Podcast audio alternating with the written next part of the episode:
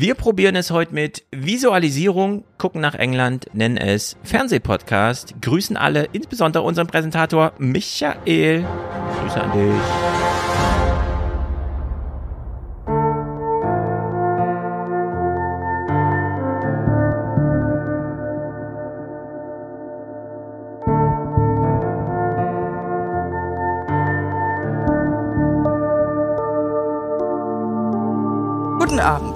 Es waren unvorstellbare Wassermassen, die in der Nacht vom 14. auf den 15. Juli vor allem in Nordrhein-Westfalen und Rheinland-Pfalz für so viel Zerstörung sorgten. 189 Menschen kamen ums Leben. Ich habe bis heute noch so ein bisschen Problem mit irgendwie schwimmen gehen oder sowas. Also offenes Wasser, auch Boot fahren oder so kann ich nicht. Früher habe ich Schwimmen geliebt. Offenes Wasser ist einfach irgendwie schwierig. Ich weiß nicht, warum wir ein Jahr für eine Entscheidung brauchen, ob wir sanieren oder, oder abreißen. Verstehe ich nicht. Dafür ist das Tal einfach zu eng und auch bereits zu stark bebaut. Es fehlt einfach der Raum, der Platz, um solchen Hochwasserschutz hier zu installieren. Wenn das Hochwasser oben anfängt, dann hat man noch eine Stunde Zeit, um die Gemeinde unten am Ende des Baches oder des Flusses zu informieren. Das sind so Dinge, wo wir noch erheblichen Verbesserungsbedarf haben. Warum entschuldigen Sie sich nicht einfach als Ministerpräsidentin von Rheinland-Pfalz?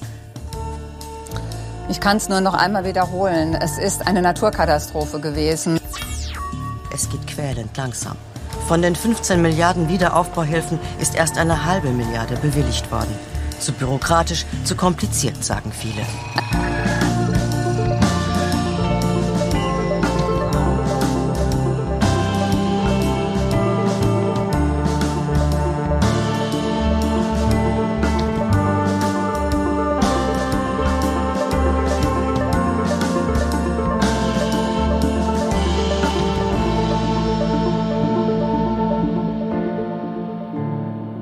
Da sind wir. Es ist Sonntagabend. Es ist gar nicht so warm wie angesagt. Jedenfalls keine 42 Grad in Hessen. Wie ist es in Bamberg, Thomas? Ähm, angenehm. 100. Angenehm. Hier war ja Bamberg zaubert. Bamberg zaubert? Oh, was heißt das? Feuerschlucker und Feuerwerk? Ja, genau. Und das ist so ein, so ein, die ganzen KleinkünstlerInnen Ja. bekommen im Endeffekt Kost und Logis und machen dann zwei Tage, drei Tage so Programm in der Innenstadt auf so Bühnen, die einfach nur aus einem Kreidestrich bestehen teilweise Mhm. und spielen für einen Hut. Und das muss so ein gutes Ding sein, dass sie immer wieder gerne hierher kommen. Wenn alle wissen, Halligalli. genau, wenn alle wissen, dass man mit dem Hut da ist und Einkommen sammelt, dann halten sich wahrscheinlich auch viele im Publikum dran und werfen was in den Hut, nehme ich mal an. Ja, und, Und- gerne auch Scheine und so. Aber Eben. das hat, also das hat dann auch so ein, so ein bisschen so ein Lokalstolz, dass man das anständig macht. Eben, Genau. so einen gewissen Hutcharakter, der ist ja nicht fehl am Platze in diesen aufregenden, unsolidarischen Zeiten, wo wir nicht genau wissen, was will der Habeck von uns. Haben wir wirklich Knappheit an Energie oder geht's nur darum, das zu machen, was schon bei Corona funktioniert hat? Nicht den Leuten einfach nur sagen, wie die Weltlage ist, nämlich schlecht, sondern ihnen auch Handlungsoptionen geben. Damals war es das Händewaschen, heute war es die Heizung runterdrehen. Äh, ich weiß nicht genau, was Habeck davor hat, aber es wirkt irgendwie. Alle wissen jetzt, was zu tun ist und fühlen sich nicht so ausgeliefert. Die Selbstwirksamkeit ist sehr hoch, wenn man weiß, wie man seine Heizung runterregelt. Oder kürzer duscht. Ich habe ich hab jetzt nach dem Intro, habe ich mir so gedacht, wenn wir schon irgendwann jetzt Merkel aufarbeiten, kann bitte in dem in den Werken so ein Kapitel drin sein zum Thema, wie Deutschland durch so ein so ein Verwaltungswasserblähkopf dazu in eine Lage versetzt wurde, dass wir ganz viel Geld haben, das nirgendwo ankommt und Ja. dass das ein Prinzip ist. Kann das Kapitel auch noch mit rein? Ja, also da sprichst du was an. Was wäre, und ich habe ja eben schon von Visualisierung gesprochen, ich schlage heute eine ganz große vor, also zumindest als Heuristik, wie wir das heute machen hier, inhaltlich über England zu reden. Warum eigentlich, ist ja immer noch die Frage. Und ähm, wir haben an dem Ahrtal, und ich nehme mal nur das Ahrtal, man kann natürlich noch die Erft und so weiter mit reinnehmen, wir haben an dieser Tragödie gesehen, wie handfest, wie manifest, wie gewaltig, wie brutal Politik sein kann, wenn sie mal mündet, ja, allein dadurch, dass Wasser nirgendwo hin münden kann. Und was wäre, und das ist dann entweder eine literarische Herausforderung oder wie auch immer, wenn wir auch auf den anderen politischen Themengebieten, auf denen Merkel gescheitert ist, die Gewalt mal finden würden, so wie wir das Wasser da einfach vorgesetzt bekommen haben. Hitze macht es schon ein bisschen schwierig. Die ist weniger anfassbar. Wir leiden genauso drunter, aber sie kommt nicht ganz so ähm, materiell daher. Aber eigentlich müssten wir die ganze Merkel-Ära, und das ist dann eben auch eine ähm, sozusagen ästhetische Her Herausforderung, das sich vorzu also zu visualisieren, es nahbar zu machen. Ja? Also Künstler, fühlt euch aufgerufen. Was wäre, wenn wir alle Versagen, alle politischen Versagen von Merkel so abbilden, wie das Wasser durchs Ahrtal geflossen ist? Einfach mal eine zehn Meter zu hohe Wassersäule, die alles mitreißt. Ja, und da gibt's ja einige Themengebiete, wo man das mal so nachbauen könnte. Was bedeutet das eigentlich? Also in der Hinsicht, ich hoffe, man hat ein bisschen verstanden, was ich meine. Künstler fühlen sich hoffentlich herausgefordert und demnächst mal Anschauungsmaterial bitte zum Versagen. Merkels Versagen, das ist der Titel. Ja. Aber jetzt. Und damit habe ich einen Schluck Wasser getrunken. Genau. Jetzt, jetzt, jetzt gucken wir uns anderes Versagen an. Ja. Weil, also, also man, man möchte, weiß ich nicht. Genau. Sagen wir es mal so. Es gibt viele deutsche Themen. Die IG Metall fordert 8% mehr Lohn. Okay. Michael Hüter und Bert Rürup freuen sich, weil Bert Rürup sagt gleich, das ist aber toll von der IG Metall, sie hält sich zurück, das ist ja Wahnsinn, sie bleibt bei der ursprünglichen Forderung gerade mal bei der Inflation und wir wissen ja, minus drei Prozent ist das Verhandlungsergebnis, wenn man dann den Kompromiss gefunden hat. Also eigentlich hat die IG Metall jetzt schon akzeptiert, dass die eigenen Profiteure der Tarifpolitik von Seiten der Arbeitnehmerschaft äh, mit einem Minus rausgeht. Das ist nicht gut, aber gut. Olaf Scholz dreht Bürgersprechstundenrunden, macht eine Sommertour.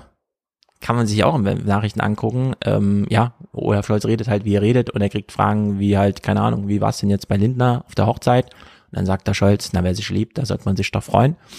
Ähm, die Bundesregierung streitet über Entlastungspakete. Die FDP hat die eine Vorstellung und die Grünen haben die andere Vorstellung. Die SPD schweigt und dann gibt es zwei Pressekonferenzen. Alle sehen nur, die einzige Botschaft ist, sie sind sich gar nicht einig. Arme Menschen bleiben arm. Äh, größte Armut überhaupt nach der Pandemie. Egal. Nord Stream 1 ist ausgeschaltet. Ja. Ich bin gespannt, ob Putin in einer Woche sagt, es tut uns leid, uns ist Nord Stream 1 kaputt gegangen, aber wir haben ja noch eine Nord Stream 2. Wollen wir die mal in Betrieb nehmen? Und dann kann Habeck überlegen, wem er das verkauft kriegt. Inflation ist ein bisschen flacher. Wir haben alle ein 9-Euro-Ticket. Jetzt gibt es vielleicht ein 69-Euro-Ticket. Mhm, Ukraine exportiert zwei Millionen Tonnen Getreide am Tag. Hubertus Heil will die Regelsätze für ALG 2 erhöhen, hat aber eine FDP in der Regierung, klappt also nicht. Und Lauterbach gibt einfach eigene Impfempfehlungen ab, weil er sich dachte, wozu diese Gremien und die Wissenschaft? Ich habe doch auch eine Meinung ich bin doch Gesundheitsminister, also sage ich einfach mal allen, die sollen sich mal das vierte Mal impfen. Alle anderen stehen so drum rum, fragen äh, wieder was. so. Das gucken wir uns heute alles nicht an, sondern wir gucken nach England. Boris Johnson. Weil und, ganz ehrlich, dem ja. fehlt alles das, das apokalyptische, das, der, der apokalyptische Entertainment Value. Richtig. Weil wir werden heute unter anderem, ich, ich, ich hoffe, du hast was mit, ansonsten muss ich das nebenbei erzählen. Es gab ja diesen einen Tag, wo die BBC dann so ein so ein Tracker gehabt hat, wie viele Leute. Äh, oh, nein, habe ich nicht. Sag. Okay. Äh, äh, es gab ja diesen einen Tag so vor, bevor Boris dann eingeknickt ist. Ja. Und dann hat die BBC angefangen, einen Tracker zu haben, wie viele Minister ja, gerade gekündigt haben. Mm.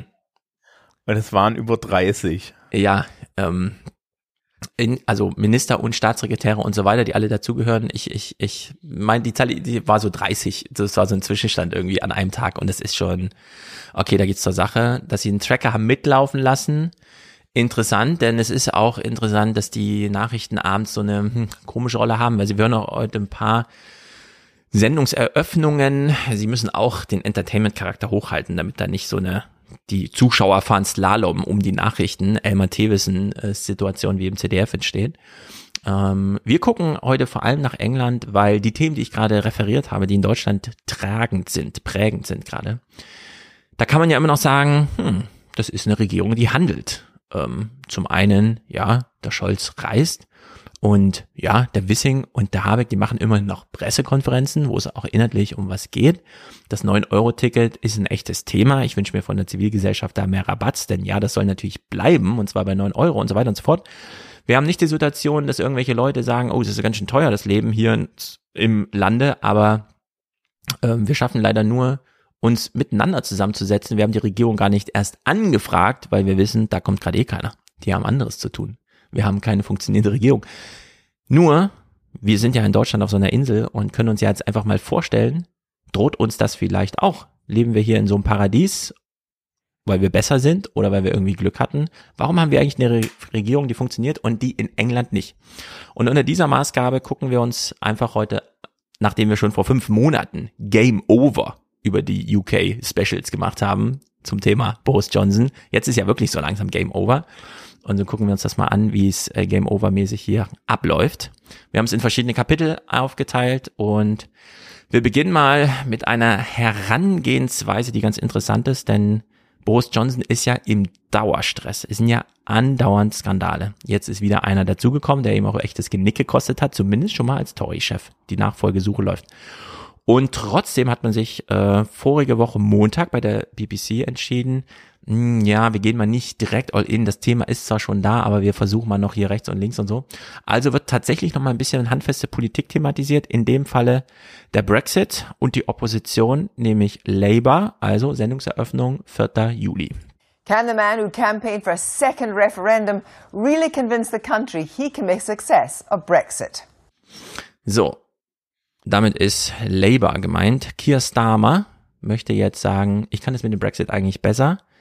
Er ist selbst davon abgerückt, überhaupt noch mal eine Alternative zum Brexit und so weiter. Vielleicht eine Annäherung an die EU, vielleicht so irgendwie, kommt Leute, Corona, ja, kann das mal ein Wake-up-Call sein oder irgendwas? Nein, nichts davon.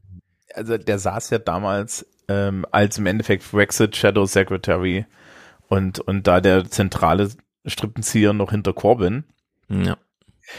Ganz ehrlich, ne? Das ist so ein Non-Thema. Das ist halt einfach, ähm, ich, äh, diese Brexit-Sache, das ist so ein Ding, äh, es gibt im Englischen den Begriff, the chickens are coming home to roost, ja? Ja, genau.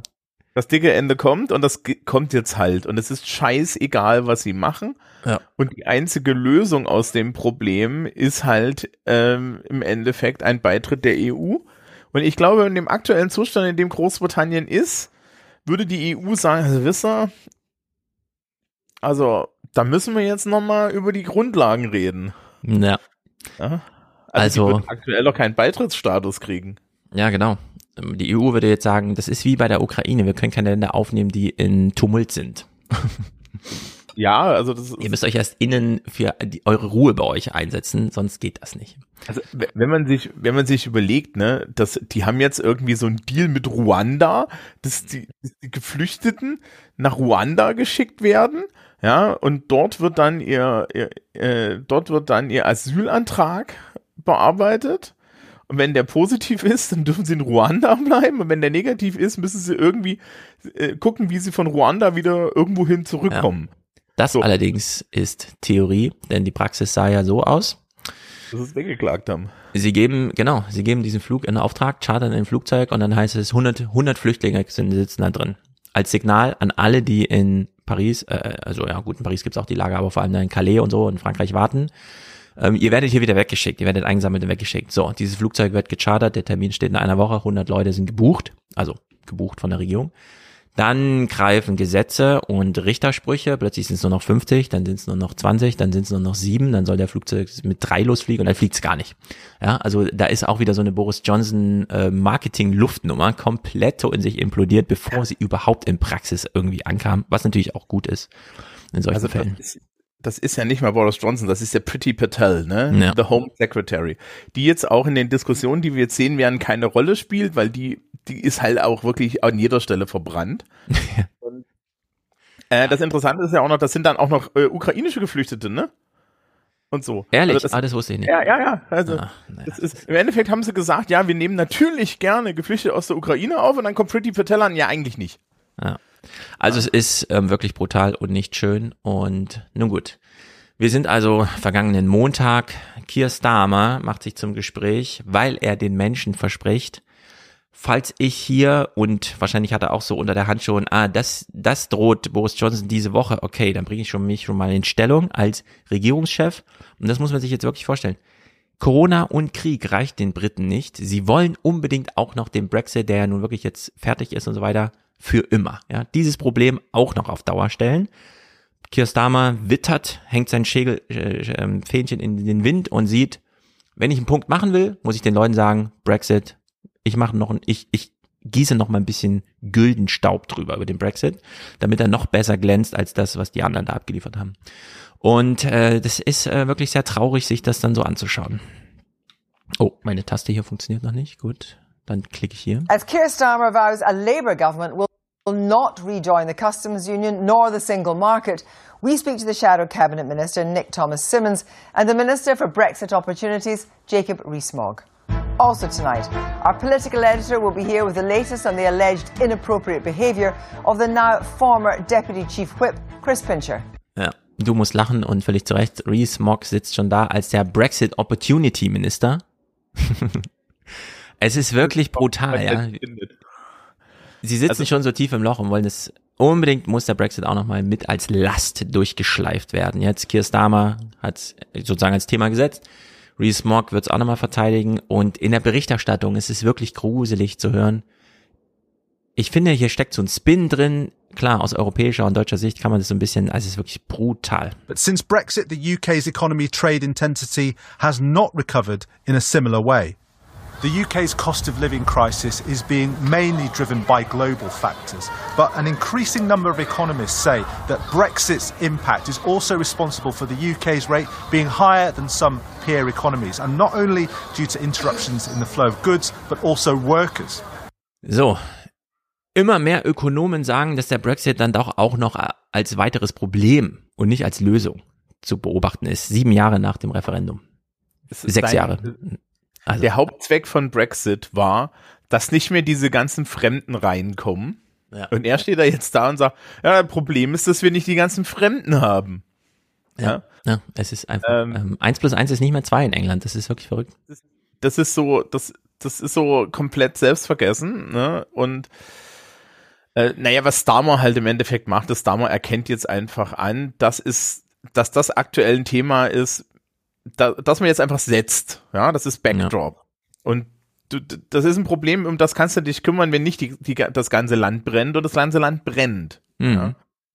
Ich meine, ist auch echt einfach die Sehgewohnheiten. Ein politisches Thema, ja, Brexit, welche sonst? Wir reden ja über nichts, vor allem nicht über die, über die wir reden müssten. Diese Cost of Living Crisis, also Inflation und so, ist ja in England mega aber immer nur unter dem Problemgesichtspunkt. Da bietet ja keine Lösung oder sowas an, ja. Und Brexit, klar, da kann man jetzt nochmal so hinterherräumen und es auch nochmal tot thematisieren, ohne dass man nochmal irgendwas anbieten muss oder was ändern muss, denn er ist ja nun auf die ganz harte Art und Weise da irgendwie durchgezogen. Und wir hören hier mal Kitty Ascher vom Institute of Directors, was auch immer. Ähm, ja, Brexit, keine Ahnung, das wird hier mal runtergespielt. Says the pandemic has probably been the greatest shock here. The labour shortages are probably slightly more to do with the fact that uh, UK people are more likely to have left uh, the labour market for uh, complex uh, reasons, and particularly older workers. But I, it's probably fair to say it's it's not helped uh, by the fact that we've left the European Union at the same time. Ja, es hilft nicht unbedingt, die EU noch zu verlassen, aber dass allein der Brexit irgendwie eine Million Polen nach Hause geschickt hat oder so, keine Ahnung, ja, das ist, wird hier nicht anerkannt, ist wirklich gruselig. Wir haben ein demografisches Problem und die Tatsache, dass wir die Leute nicht einfach ins Land lassen können und wollen, ja. ja hat vielleicht ähm, ein bisschen beigetragen. ja. ja, es ist einfach, es ist wirklich sehr komisch. Ähm, ist natürlich noch so ein Ding weitergedreht, nachdem wie wir das in Deutschland thematisieren. Mhm. In Deutschland thematisieren wir das eigentlich gar nicht, dass jetzt mit der Demografie anfängt. Das stimmt. Ähm, und in Großbritannien diskutiert man das immer noch so unter nationalistischen Gesichtspunkten. Ja, ja, also so wo man jetzt sagt, ja, aber jetzt kann doch der britische Arbeiter richtig arbeiten und dann stellt man fest, der britische Arbeiter ist zu alt. Mhm, zum Beispiel. Ja. Alter ist ein Mega-Problem. Wir hören Wortspenden. Die Leute interessieren sich dafür. Äh, wer hat sich da zu Wort gemeldet? Wie heißt der? Kier Starmer. Kenne ich den? Mag ich ihn? Und was soll man sagen? Äh, wir haben es schon ein paar Mal diskutiert. Äh, die Alternative kommt nicht gut bei rum. Starmer's hopes for building unity on the Brexit issue still seem rather a challenge. Does that sound appealing to you, making it work no, better? No. That's because of him or the message? Him. Would you like to see Labour say we should go back in? Simple as that. Yeah. Yeah, I think, me personally, I think it would be a vote winner for Keir Starmer. If we're going to have it, make it work better. But at the moment, I just think it's a shambles. Would you be more inclined to vote Labour because of what Starmer's saying, or is it relevant? Uh, I'd need a lot more than that from, from Starmer, really. Ja, sie braucht noch irgendwas, aber ob das wirklich hilft, mehr zu liefern, mehr Sprüche, mehr irgendwas, das weiß man dann auch nicht. Ich, ich will ja kurz zwei Anmerkungen. Das ja. erste, ich, ich habe das Gefühl, dass ich da mal war, wo der ist und es ist eine furchtbare Gegend. Oder? Ja. Also, die, also diese Architektur, dieser Städtebau, ja. das ist ja, das ist so, so britische Innenstadt und ne, so, so am Rand, ganz furchtbar. Mhm. Und äh, der Einzige, der geht, man hat das, äh, es wurde nicht thematisiert, aber der Mann in der Mitte, der, der pro Joining the European ja. Union war, äh, der hatte einen schottischen Akzent. das kann natürlich als Erklärung ja. dienen, genau. Ja, äh, weil du das ja ansprichst, die Architektur und Anmutung der Innenstädte, das gibt's manchmal auch in Holland. Äh, ich bin ja nun ein bisschen verwöhnt und fahre sozusagen aus Frankfurt am Main nach Texel in den Urlaub. Und kurz vor der Fähre, wenn man ein bisschen Zeit hat, weil die Fähre erst und so weiter und man dreht da noch mal ein paar Runden, dann läuft man auch durch solche pflastergesteinten Einkaufspassagen, wo so zwei, dreistöckig, also fast so ein bisschen, wie man es aus dem Wilden Westen kennt, so Saloonmäßig, nur nicht Staub, sondern nur Steine. Und das ist da nicht schön. Ich fühle mich da auch immer so ein bisschen, man merkt, man ist in der Prärie, so am Rande. Als noch einen Schritt weiter, aber man steht im Wasser, so ungefähr. Und ja, das, dieses Gefühl hatte ich auch, als ich das so ein bisschen sah. Und dann fängt man da die Leute so ab und ja, naja. Das ist hier natürlich auch noch, also wenn man sich ne, jetzt allein im Standbild das anguckt, das ist halt auch noch runtergerockt. Ja. Und äh, diese metallenen Bänke und so, das atmet natürlich dann. Weißt du, da wohnst du gerne. Ja. Der brutalistische Sichtbeton aus den 70ern, der nicht gut gealtert ist und ja. so mit irgendwelchen Runzfenstern. Ha. Und hier muss man einfach sagen, hier hätte man mit Geld noch ganz viel machen können, als man mit Geld noch was kaufen konnte. Und jetzt kann man zwar Geld haben, aber äh, wie gesagt, es ist niemand mehr da, der das da nochmal hübsch macht oder sich überhaupt drum kümmert, es hübsch haben zu wollen. Es fehlt schon an Initiative. Naja, wir hören die Labour-Schattenminister, Schattenhandelsministerin, also die sozusagen für Brexit zuständig wäre, wäre Keir Starmer ein cooler Typ und würde mal die Regierung übernehmen. Und wie soll man sagen, sie müssen jetzt mit ihrer eigenen Vergangenheit aufräumen und der dunkle Fleck auf der Labour Geschichte ist, sie haben sich ja mal für ein zweites Referendum eingesetzt. Das muss natürlich jetzt ausgemerzt werden, diese kleine Uh, dieser kleine Schandfleck in der eigenen Geschichte. What about the economic interests? You you know, Leave voters are now faced with a, a Keir Starmer who said that actually this is what he wanted to do. He wanted to have a second referendum. He didn't want to leave the EU, and he let Leave voters down, Labour Leave voters particularly. But it is not anymore a debate about staying in the single market. or The customs. Can I just ask you, was it a mistake to campaign so hard for a second referendum? Has it turned out to be a big error? Just own it. We, look, we, we were heavily defeated in the 2019 general election. It was the worst defeat the Labour Party suffered since 1935. we absolutely own that and we listen to what voters have said to us. But we have to make an assessment now. Das ist so traurig, ja. Sie geben, er sagt im Grunde, ja, wir geben uns geschlagen, Auch wir finden jetzt die bescheuertste, dümmste und wirklich praktisch schlechteste politische Idee, die jemals, äh, sagen wir mal, die letzten 50 Jahre in Europa irgendwie ausgedacht und durchgezogen wurde. Wir finden sie jetzt auch gut.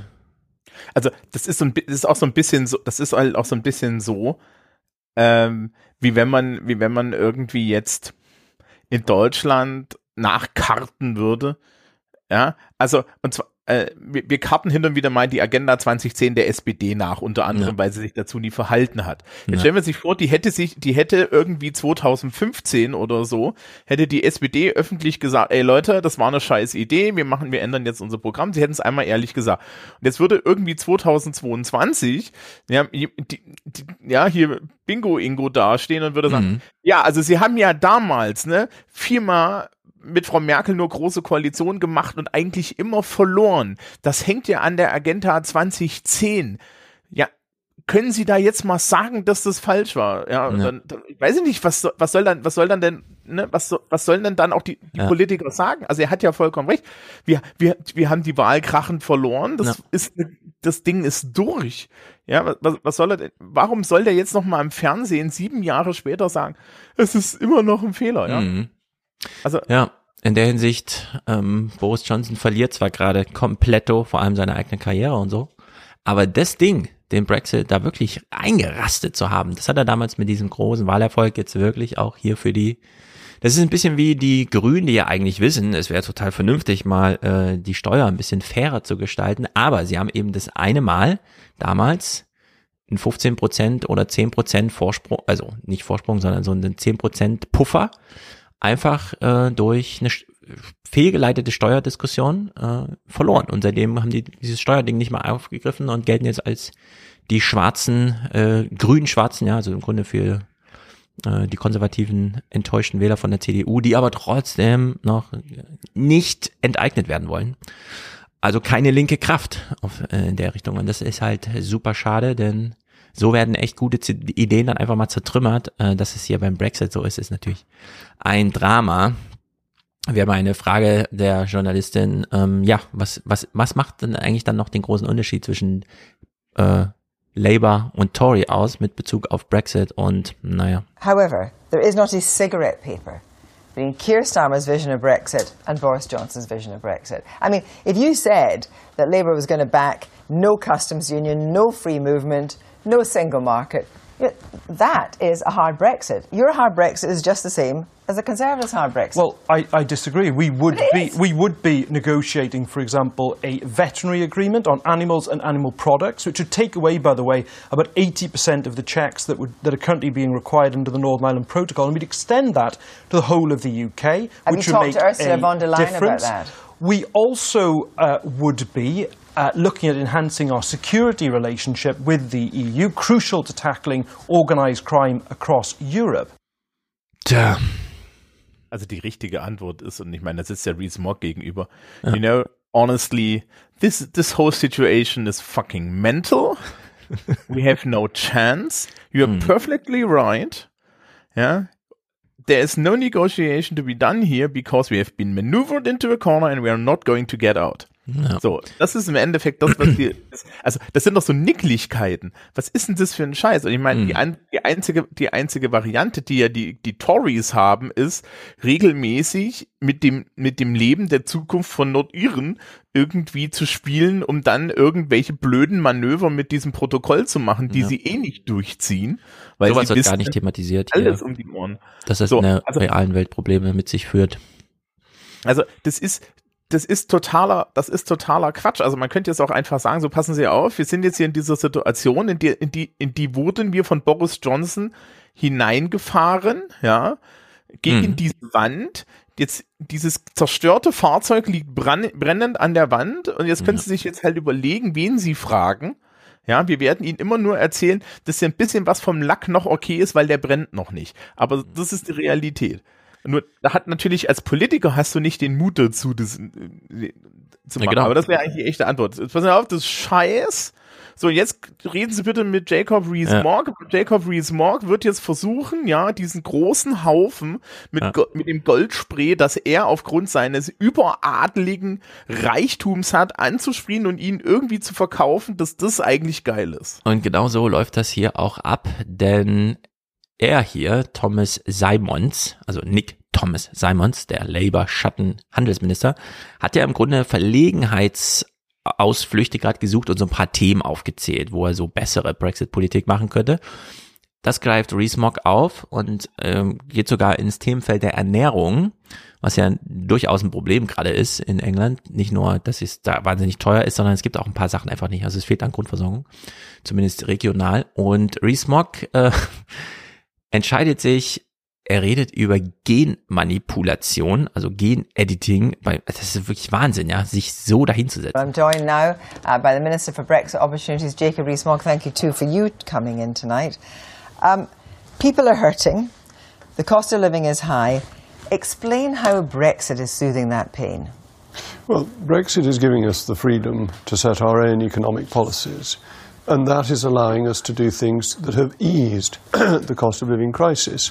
So, if you take the issue last year in relation to deliveries and lorry drivers, um, the Secretary of State for Transport, Grant Shapps, got rid of 33 regulations of which over half were EU regulations to ensure that we could get the lorry drivers that we needed, which we could not do in the European Union. We have before Parliament at the moment a bill to allow gene editing. Gene editing will allow cheaper food to be produced in this country. We have already removed the three crop rule that was making the cost of production for uh, farmers higher. So there are three things straight away that are helping us with the cost of living. Okay, well, Na, bist du überzeugt? Ähm, ich, k- k- t- allein das mit den Lkw-Fahrern. Okay, wir haben so und so viele tausend Regulatorien gestrichen bei den Lkw-Fahrern. Was ja im Endeffekt nur heißt, dass sie jetzt alle übernächtigt ausgebeutet werden, oder? Ja. Ist das nicht so ein bisschen Ja. die Sache, wenn da so, ich glaube, das ist so die EU-Linie da, dass das hauptsächlich Schutz der Leute ist. Hm. Ähm, soweit ich weiß, wurden dann die Busfahrer knapp, weil Lkw-Fahrer war, war besser bezahlt. Ja, wo plötzlich Also haben die doppelt so viel Geld gekriegt. Ja. gewesen. Ähm, GMO Crops, weil wenn wir jetzt das Gesetz durchs Parlament bringen, dann wachsen die ja morgen.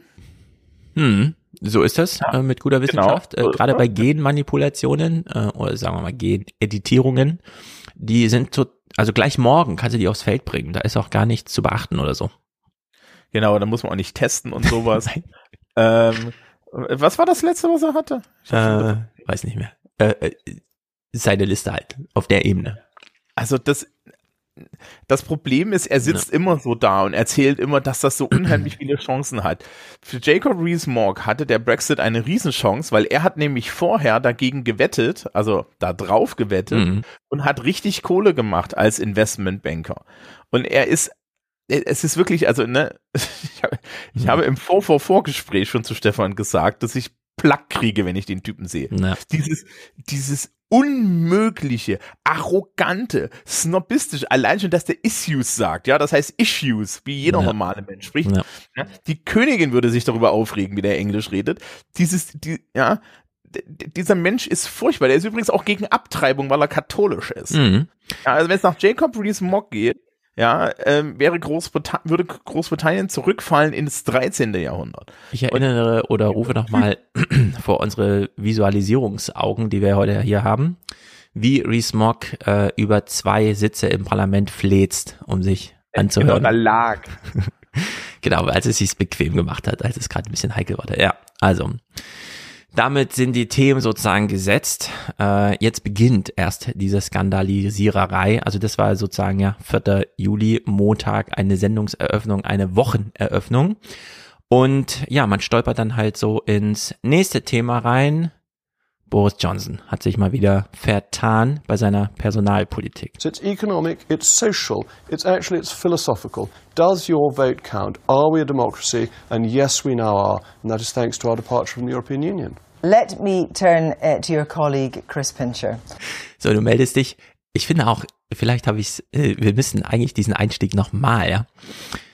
Ähm, Chris Pincher, wir haben es schon gehört, da, darum dreht sich der ganze Skandal. Das war eine Personalie von Boris Johnson, über die ist er gestolpert, Inhalte gleich. Äh, vielleicht hören wir uns einfach nochmal diesen Ausklang von diesem, ja, es ist nicht alles wahnsinnig teuer und er stieg ja schon ein mit, ja, also der Brexit erleichtert uns die politische Lösung, jetzt die Inflation und Cost of Living Crisis und so weiter zu lösen.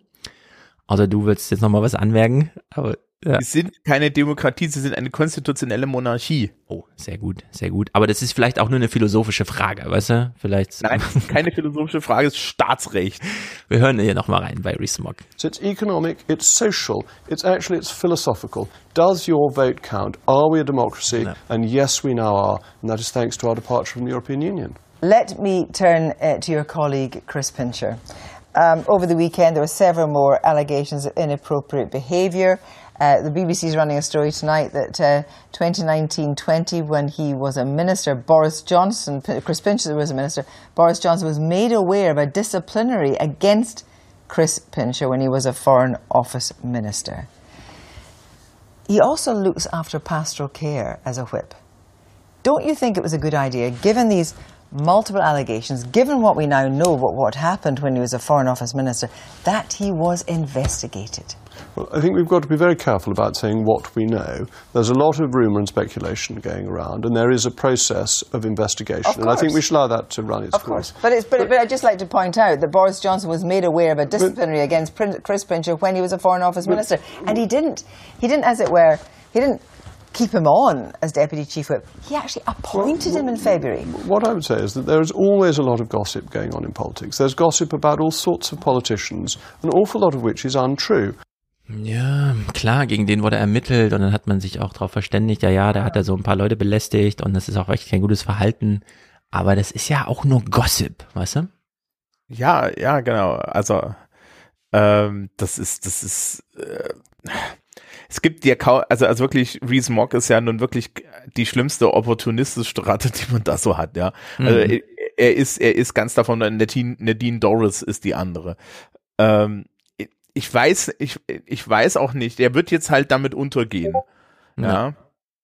Ähm, und das, diese Pinscher-Geschichte, das ist dann ja so weit gegangen, dass im Endeffekt so ein, so ein ehemaliger oberer Beamter mal einen Brief geschrieben hat, Entschuldigung, die lügen alle, das war alles schon früher bekannt. Hm. Ja, glaubt denen bitte kein Wort. Und er versucht halt hier das tausend, zum tausendsten Mal da durchzuliegen. Übrigens finde ich es auch total interessant, dass anscheinend sie erst ihren Status äh, als Demokratie wiedergekriegt haben, als mit, glaube ich, vier Prozent, nicht mal vier Prozent, ja, äh, die ei- eine kleine Hälfte von Menschen eine Größ, eine, eine fast genauso große Hälfte von Menschen aus der EU rausgerissen hat. Das ist sein Demokratiefaktor.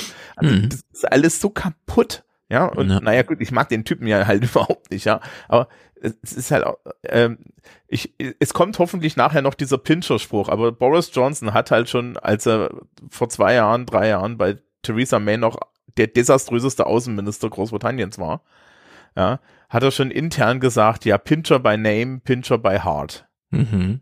Ja. Er hat's gewusst. Das ist Ja. mittlerweile auch on the record. Das ist zu dem Zeitpunkt noch nicht ganz klar. Und es ist doch nun wirklich, das, an, an welcher Stelle, also er verteidigt ja Boris Johnson hier auch nicht, sondern er versucht so eine Diffusionsstrategie. Hm. Ja. Und einer der, ist- Gründe, ja. ja, einer der Gründe, warum dann die ganzen Minister auch gegangen sind, ist, weil sie gesagt haben, ich setze mich nicht bei der BBC da in dieses Studio Ja, und lass genau. mir solche Fragen stellen. Und die Einzige, der dann übrig ist, ist so jemand wie Jacob Rees-Mogg, dem ja so und so alles egal ist. Ja, und der geht dann halt auch all in. Isn't it absolutely critical to have the right people in those jobs? It is very important to have the right people in jobs, but you have to be fair to people. You can't hire and fire on the basis of rumour. So, daraufhin, klar, das ist dann die Einladung auch den Korrespondenten, der sich ums politische Tagesgeschäft kümmert. Ich glaube, es ist Nicholas Watt, den wir jetzt sehen, mal an den Tisch zu bitten und ja, wissen es jetzt. Ist das nur Gossip? Ist das nur Rumor? Oder wurde da echt mal ermittelt und gab es da auch Ergebnisse? This is an important development, this exclusive story by our BBC colleague uh, Ione Wells. So she is reporting, as you say, that Boris Johnson was made aware of a complaint raised about Chris Pincher's inappropriate behaviour whilst he was a Foreign Office Minister in the period 2019-2020 and uh, this complaint triggered a disciplinary process. It resulted in a report confirming uh, Mr Pincher's misconduct and uh, the BBC understands that he apologised to those affected. Ja, das ist also einfach brutal. Sowas weiß man vorher. Wenn man schon 17 Skandale hinter sich hat, holt man sich so einen 18. so ans Bein. Vor allem nicht so ein. Ja, das ist doch irgendwie bescheuert. Vor allem kriegt man so sexuelle mm, Missverhalten ja nur wirklich öffentlich sehr schwer eingefangen. Also da kriegt man die Leute nicht besonders gut ins Fernsehstudio, um sich da zu äußern, gerade noch sozusagen verteidigend. Dingen, nachdem man vor zwei Wochen eine By-Election verloren hat. Ja, es ist einfach- Bei der, der, der Mensch, der diese By-Election verursacht hat, erwischt wurde, wie er im House of Commons in der Bank Porno geguckt hat auf dem Handy. Wo ich mir dann auch die Frage stelle, auf sowas kommt die Schülerschaft nicht mal. Ja, ja, ja, ja, ja. Also, äh, was Es sind ist- es auch für Leute? Also, weiß ich nicht. Ja, Ja. und äh, man muss immer im Hinterkopf behalten. Also wir reden hier über die Regierung eines westlichen Landes, das nun wirklich echte Probleme gerade zu bewältigen hat. Ne? Also in der Hinsicht, das ist eben hier nicht nur so Netflix oder sowas, sondern nee, hier geht's dann richtig zur Sache. Und das sieht man dann auch. Keir Starmer, eine Schnarchnase, klar. Aber manchmal im Parlament hat er ja doch so ein paar gute Momente, wo er sich so ein bisschen dann, ne, die haben ja diese Rednerpult-Konfrontationssituationen und so weiter. Dafür ist er, glaube ich, aktuell genau der Richtige, weil Keir Starmer war ja mal, äh, war ja mal Staatsanwalt und so. Mhm. Ne? Und eigentlich ist er genau der richtige Gegner für Boris Johnson, weil da brauchst du halt einfach nur jemanden, der so ein bisschen, ja, so Ja. staatsanwaltig ist. genau. Weil du ein hast mit einem dauerhaften Kriminellen zu tun. Ansprachen und Appelle an dem Rednerpult vor Publikum, das liegt ihm. Boris Johnson ist auf Gipfeltour. Wir haben ja gesehen hier G7 und NATO und der ganze Kram. Und wir sind immer noch an diesem Montag. Keir Starmer hatte sich auch schon so, dass es sendungseröffnungstauglich war, als der bessere Brexit-Absolvent in Stellung gebracht. Er wus, weiß also, was lauert und begrüßt entsprechend auch Boris Johnson zu Hause. Three summits in just over a week, taking in Rwanda, Germany and Spain. And a feeling that you're cutting a dash on the world stage. But then, home with a bump and some gentle mocking. And to welcome him back to these shores. They say that absence makes the heart grow fonder. so I wish him the best of luck in seeing if that works as a party management strategy. New pressure after the resignation last week of Christopher Pincher as government deputy chief whip, following allegations that he groped two men at the conservative Carlton Club. Ja, so. Keir Starmer also hat gute Laune, wird natürlich gespiegelt, auch wenn wir Boris Johnson gerade lächelnd gesehen haben, mit Frust und Verzweiflung bei den Tories. Frustration and despair reaches right into the heart of Boris Johnson's inner circle over this. Frustration that Theresa May appointed Christopher Pincher to exactly the same post in the Whip's office in 2018 after allegations had surfaced about his behaviour and nobody is criticising her. But despair, despair, as one ally put it to me, that we are seeing a pattern again and again by the Prime Minister. He releases a statement, we defend him. He changes the statement, we look stupid. People like me, this friend told me, are really finding this wearying. So, und das ist ja, was du auch beschrieben hast. Wie soll man Boris Johnson verteidigen, wenn man immer eine Verteidigungslinie fährt abends in der BBC und am nächsten Morgen steht man selber blöd da, weil plötzlich die Linie dann doch anders war. Boris Johnson neu einschwenken musste und die eigenen Statements plötzlich korrigiert werden müssen.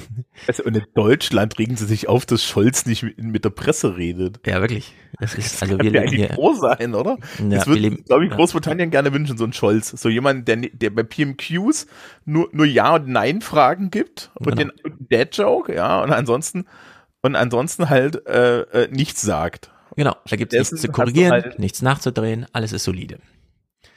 Und wie das aussieht in England, es ist auch wirklich ein bisschen traurig. Michael Ellis ist der Minister for the Cabinet Office. Keine Ahnung, welcher Posten es Also genau ist. Kanzler zumindest im Endeffekt. Ah, also direkt äh, ganz oben.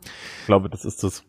Ja, klingt jedenfalls so, dass man da wirklich äh, nah dran ist. Ja, ne, sagen wir mal so, der Kanzleramtsminister. Und er ist im Parlament vorstellig, äh, muss für Boris Johnson reden und wird ausgelacht. Last week, when fresh allegations arose, the Prime Minister did not immediately recall the conversation in late 2019 about this incident. As soon as he was reminded, as soon as he was reminded, the number 10 press office uh, corrected their public lines. So the position is quite clear. Uh, further inquiries will be made, but the position is that the Prime Minister acted with probity at all times. Ja, klar, da ist immer was los, aber das ist halt besonders blöde, wenn er dann doch in verantwortlicher Rolle und inhaltlich was eigentlich gesagt werden möchte und es auf nur null Resonanz trifft. Ja, vor allen Dingen, wenn du äh, wenn du sagst, ja, äh, ja, nein, das hat, das ist jetzt hier alles richtig gewesen. Ich meine, das war ja schon mit den Partys, ne, mit Partygate, ist ja Boris Johnson dann hinterher hingegangen oder musste hingehen und musste mehrfach ähm, sein Parliament Record, also das, was Ja. er dort gesagt hat, äh, richtig stellen, weil das eigentlich nicht, weil er ansonsten das Parlament belügt und das ist meines Wissens irgendwie, es ist irgendeine hohe Strafe wert. Ja. Ne? Und äh, du darfst niemanden im Parlament auch der Lüge bezeichnen und dann ist hier ihm Blackford und so weiter, die sind so die etwas etwas raudigeren Leute sind schon mal rausgeschmissen worden dafür. Und das Problem ist halt, dass die sich dann hinstellen können und sagen können, na Mama, Papa, Papa, der hat jetzt dreimal hier den Rekord geändert, also was soll denn das sonst sein? Ja. Ja, genau. Und dann heißt es immer, ja, äh, er hat aus Versehen das Parlament in die Irre geführt. Ja. Ja. Nein. Nein. genau, man versucht gelogen. immer noch. ist freundlich. Im Rahmen der Formalia irgendwie so zu halten, aber es ist auffällig und ist eben ich meine, im Parlament kann man das immer noch so retten. Äh, vor, äh, also es gibt ja auch andere Nachrichten als die von der BBC. Ja, da geht's ja auch zur Sache und die sagen dann halt, was ist ja, wenn da nur rumgelogen wird und so. Stehen halt alle schlecht da. Wir wechseln auf den 5. Juli, das ist dann der Dienstag, da geht's richtig zur Sache. Äh, ich frage dich, ist dein Discord oder so noch an? Es kommen immer so Signale. Nicht, dass wir die äh, unsere Hörerschaft hier immer in die Irre führen. Mir schreibt gar niemand, aber ich höre immer Töne. Was tut. Stimmt, stimmt. Ich muss ja. jetzt ein bisschen, ich muss ja, ich, vielleicht sollte ich mal Dinge austun, die Geräusche machen. Mhm. So, Dienstag, fünfter Sendungseröffnung. Wir kriegen einen Abschied geliefert und denken uns, naja, Abschied ist hier nur der Anfang einer etwas längeren Geschichte vielleicht. This is BBC Two and time now for Newsnight with Kirsty Walk. Rishi Sunak and Sajid Javid have had enough of Boris Johnson. He has lost his Chancellor and his Health Secretary. Is this the beginning of the end for the Prime Minister? So, ich finde das sehr witzig. Im Juli 2022 immer noch vom, ist das jetzt mal endlich der Anfang vom Ende für den Prime Minister? Es ist natürlich auch dadurch, dass Rishi Sunak jetzt frei ist, äh, hat sich ja nun wirklich äh, da in eine Rolle gebracht. Es ist ja ein bisschen wie in Deutschland, ne? Plötzlich Olaf Scholz, Finanzminister, verstehe ich nicht, wie hat er das geschafft und so. Und dann sieht man, ah, das war die Rampe zur Kanzlerschaft. Und Rishi Sunak ist Finanzminister. So. Und alle schon so, hm, der sieht aber ganz schön schnittig aus. Das Problem ist aber, er ist ein Austeritätsverfechter. Er ist so neoliberal, dass er im Endeffekt innerlich gestorben ist, als jetzt die Pandemie kam. Und er ist nicht wirklich beliebt, was das, das also äh, er gilt aber er gilt aber zusammen mit Liz Truss und noch einer dritten Person, deren Name mir jetzt nicht einfällt. Das Hören wir nachher. Monta Dingsterbums. Mhm? Monta Burg oder genau, so. Genau, genau. Nachher, ja. äh, ist er einer von den dreien, die man so hat und es gibt äh, es, es gibt ja jetzt bei der bei der Wahl dieses Parteivorsitzenden gibt's ja gibt's ja ein wieder wie immer so ein arkanes Verfahren, ja. Mhm. Ähm, und da ist er halt derjenige, der jetzt äh, wo man so sagt, er versucht natürlich in die letzte Runde zu kommen. Ja, also wir schauen es nachher äh, im Detail, denn es ist ja immer die Frage, kriegt man die Partei, Parlament, also kriegt man die Parlamentarier überzeugt und dann auch die genau, im Lande verteilten. also die Parlamentarier reduzieren das Feld auf zwei Leute und die zwei Leute werden dann der Partei vorgestellt.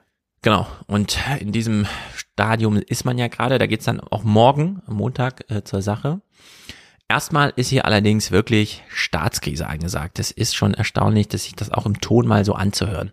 Es ist ja, es wäre ja wirklich so, als hätten wir einen Megaskandal Kanzler und dann würde jemand wie, ähm, was weiß ich, Scholz dann wirklich zurücktreten und eine große Koalition auflösen oder Lindner dann irgendwie sagen, lieber doch nicht regieren als schlecht regieren. Ich regiere gerade schlecht mit Grün und Rot. Ja, so, also so ein Tag wäre das irgendwie. I'm coming out to uh, to explain it because I'm, I'm, I'm fed up with people, if I may say so, Chris, saying things on my uh, behalf.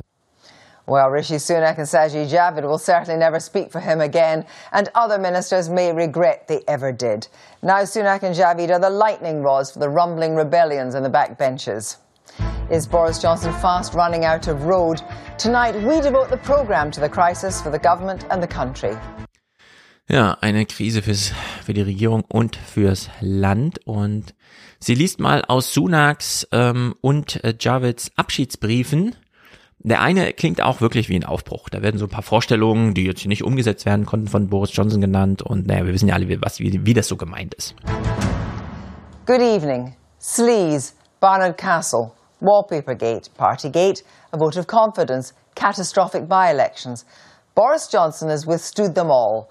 But now the mess number 10 has made over the case of Chris Pincher has been the final straw for two of Boris Johnson's most senior cabinet colleagues. The words in the resignation letters are excoriating. This from Rishi Sunak. The public rightly expects the government to be conducted properly, competently, and seriously. The now former Chancellor went on to say that on the huge economic challenges, it has become clear to me that our approaches are fundamentally too different and from Sajid Javid, writing that the vote of confidence was a moment for humility, grip, and new direction. I regret to say, however, it's clear to me that this situation will not change under your leadership, and therefore you have lost my confidence too. Ja, nicht unter deiner Amtszeit wird sich das ändern. Unter wessen denn dann? Hm. Ja, also hier werden Optionen aufgemacht. Äh, über Javid wurde ja schon gesagt, dass er, der hat ja dann bei den PMQs ein Statement gemacht und das war im Endeffekt schon seine, seine Antrittsrede, ja, Mhm. also seine, äh, seine Rede, mit der er den Ring, in, den Hut in den Ring geworfen hat. Und damit war er zu viel dran. Mittlerweile ist er ja draußen. Mhm. Sunak spielt die Sache intelligenter. Das Problem ist, er hat tatsächlich recht. In, in, also das ist auch nicht gelogen, dass er unterschiedliche Ansichten zu Boris Johnson war. Ja. Sunak ist neoliberal, Boris Johnson möchte gerne seine Red Wall Seats halten und dafür muss er im Endeffekt linke Politik machen, weil das sind alles ne, unterprivilegierte Arbeitende da oben. Genau. Und das bedeutet, dass Rishi Sunak ein riesengroßes Problem hat, weil der wird halt von einem Nordengländer im Zweifel nicht gewählt. Genau, also, und Sunak zieht es aber auch so ein bisschen durch, während sich die ganze Partei gerade hinstellt, als wir sind die, die die Steuern senken und den Staat abschaffen, steht Sunak eben da und sagt, nee, Steuersenkung ist erstmal nicht. Wir bleiben auf dem Niveau. Ich weiß, es ist teuer für alle, aber also er fährt da doch so eine eigene Linie, ist ganz interessant. Ähm, Sie kommen ja nochmal auf diesen Brief zu sprechen. Das ist schon, also ich fand das schon äh, deutlich so inhaltlich. The Chancellor quit saying, the public rightly expect government to be conducted properly, competently and seriously. I recognise this may be my last ministerial job, but I believe these standards are worth fighting for, and that is why I am resigning. Uh, it was it was something that uh, was only raised with me very cursorily. News of those resignations broke as Boris Johnson apologised for appointing Christopher Pincher. Muss man sich mal vorstellen, ne? Während Boris Johnson in der BBC ein Interview gibt, zeitgleich ja, kommt die Nachricht, Sunak tritt an. Boris Johnson kann sich dazu gar nicht verhalten, weil und so. Also schon As crazy. Deputy Chief Whip in February, despite being warned of his behaviour around three years ago. Yes, I think it was a mistake, and I apologise for uh, for it. I think in, in, in hindsight, it was uh, the wrong thing to do.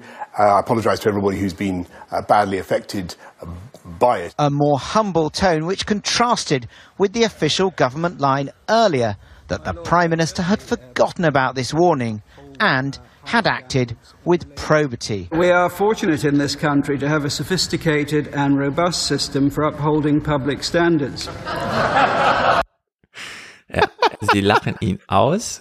Im House of Lords. Na, gut, so sind sie da drauf. Ähm, Nicholas Ward hier, der Korrespondent.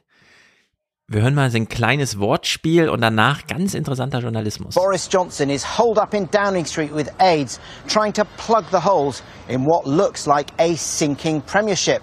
Äh, Sinking Premiership. Ah Gott, ja. So. Wunderbar. Nicholas Ward, ich verstehe ja nicht bei der BBC so, mein Gefühl ist immer, da arbeiten nur drei Leute. Einer moderiert, einer hält die Kamera und einer läuft auf der Straße rum und macht die inhaltliche Arbeit. So, das ist in diesem Falle irgendwie Nicholas Ward. Und äh, hier in dem Falle macht es wirklich so. Er rennt mit dem Mikrofon in London durchs Regierungsviertel und quatscht einfach mit den Leuten, die ihm da rechts und links aus der Regierung entgegenkommen. Even loyalists struggled with the question of the day. You're the key law officer. Do you think the Prime Minister's been giving a wholly truthful account of his knowledge of uh, Christopher Pincher? Completely supporting the Prime Minister. We're getting on with the job of tackling inflation, supporting families through the cost of living, and supporting our friends in Ukraine. Do you believe he's giving a truthful account of what he knew about Christopher Pincher? Have you been down in Downing Street all day? I've been out here waiting Good. for Well, people you like can wait for me. Well, I've been very busy in the cabinet of the Prime Minister. So. But is the Prime Minister telling the truth about what he knew about Christopher Pincher? I've no reason to doubt the Prime Minister. Prime Minister have been pretty clear on a, a lot of these things, and uh, you know, the whip got removed from Christopher Pincher within the same day of the accusations that were reported on that day, and so, you know, I think he took action at the right time. Do you think the Prime Minister's giving a truthful account of what he knew about Christopher Pincher? I think he is. He's very sincere, very genuine. It was an HR matter. I'm actually not allowed to speak to the press, so I'm gonna. but yeah, I mean, it, it is an HR matter, and that you know he took appropriate action, and as soon as a formal complaint was lodged, he, he took the action to remove the whip. Jahrelang haben wir uns in Deutschland immer gefragt, warum stehen die auf der Straße, die politischen Korrespondenten? Das ist doch Quatsch. Äh, hier in England nicht. Da rennt er tatsächlich rum und sammelt die O-Töne so ein.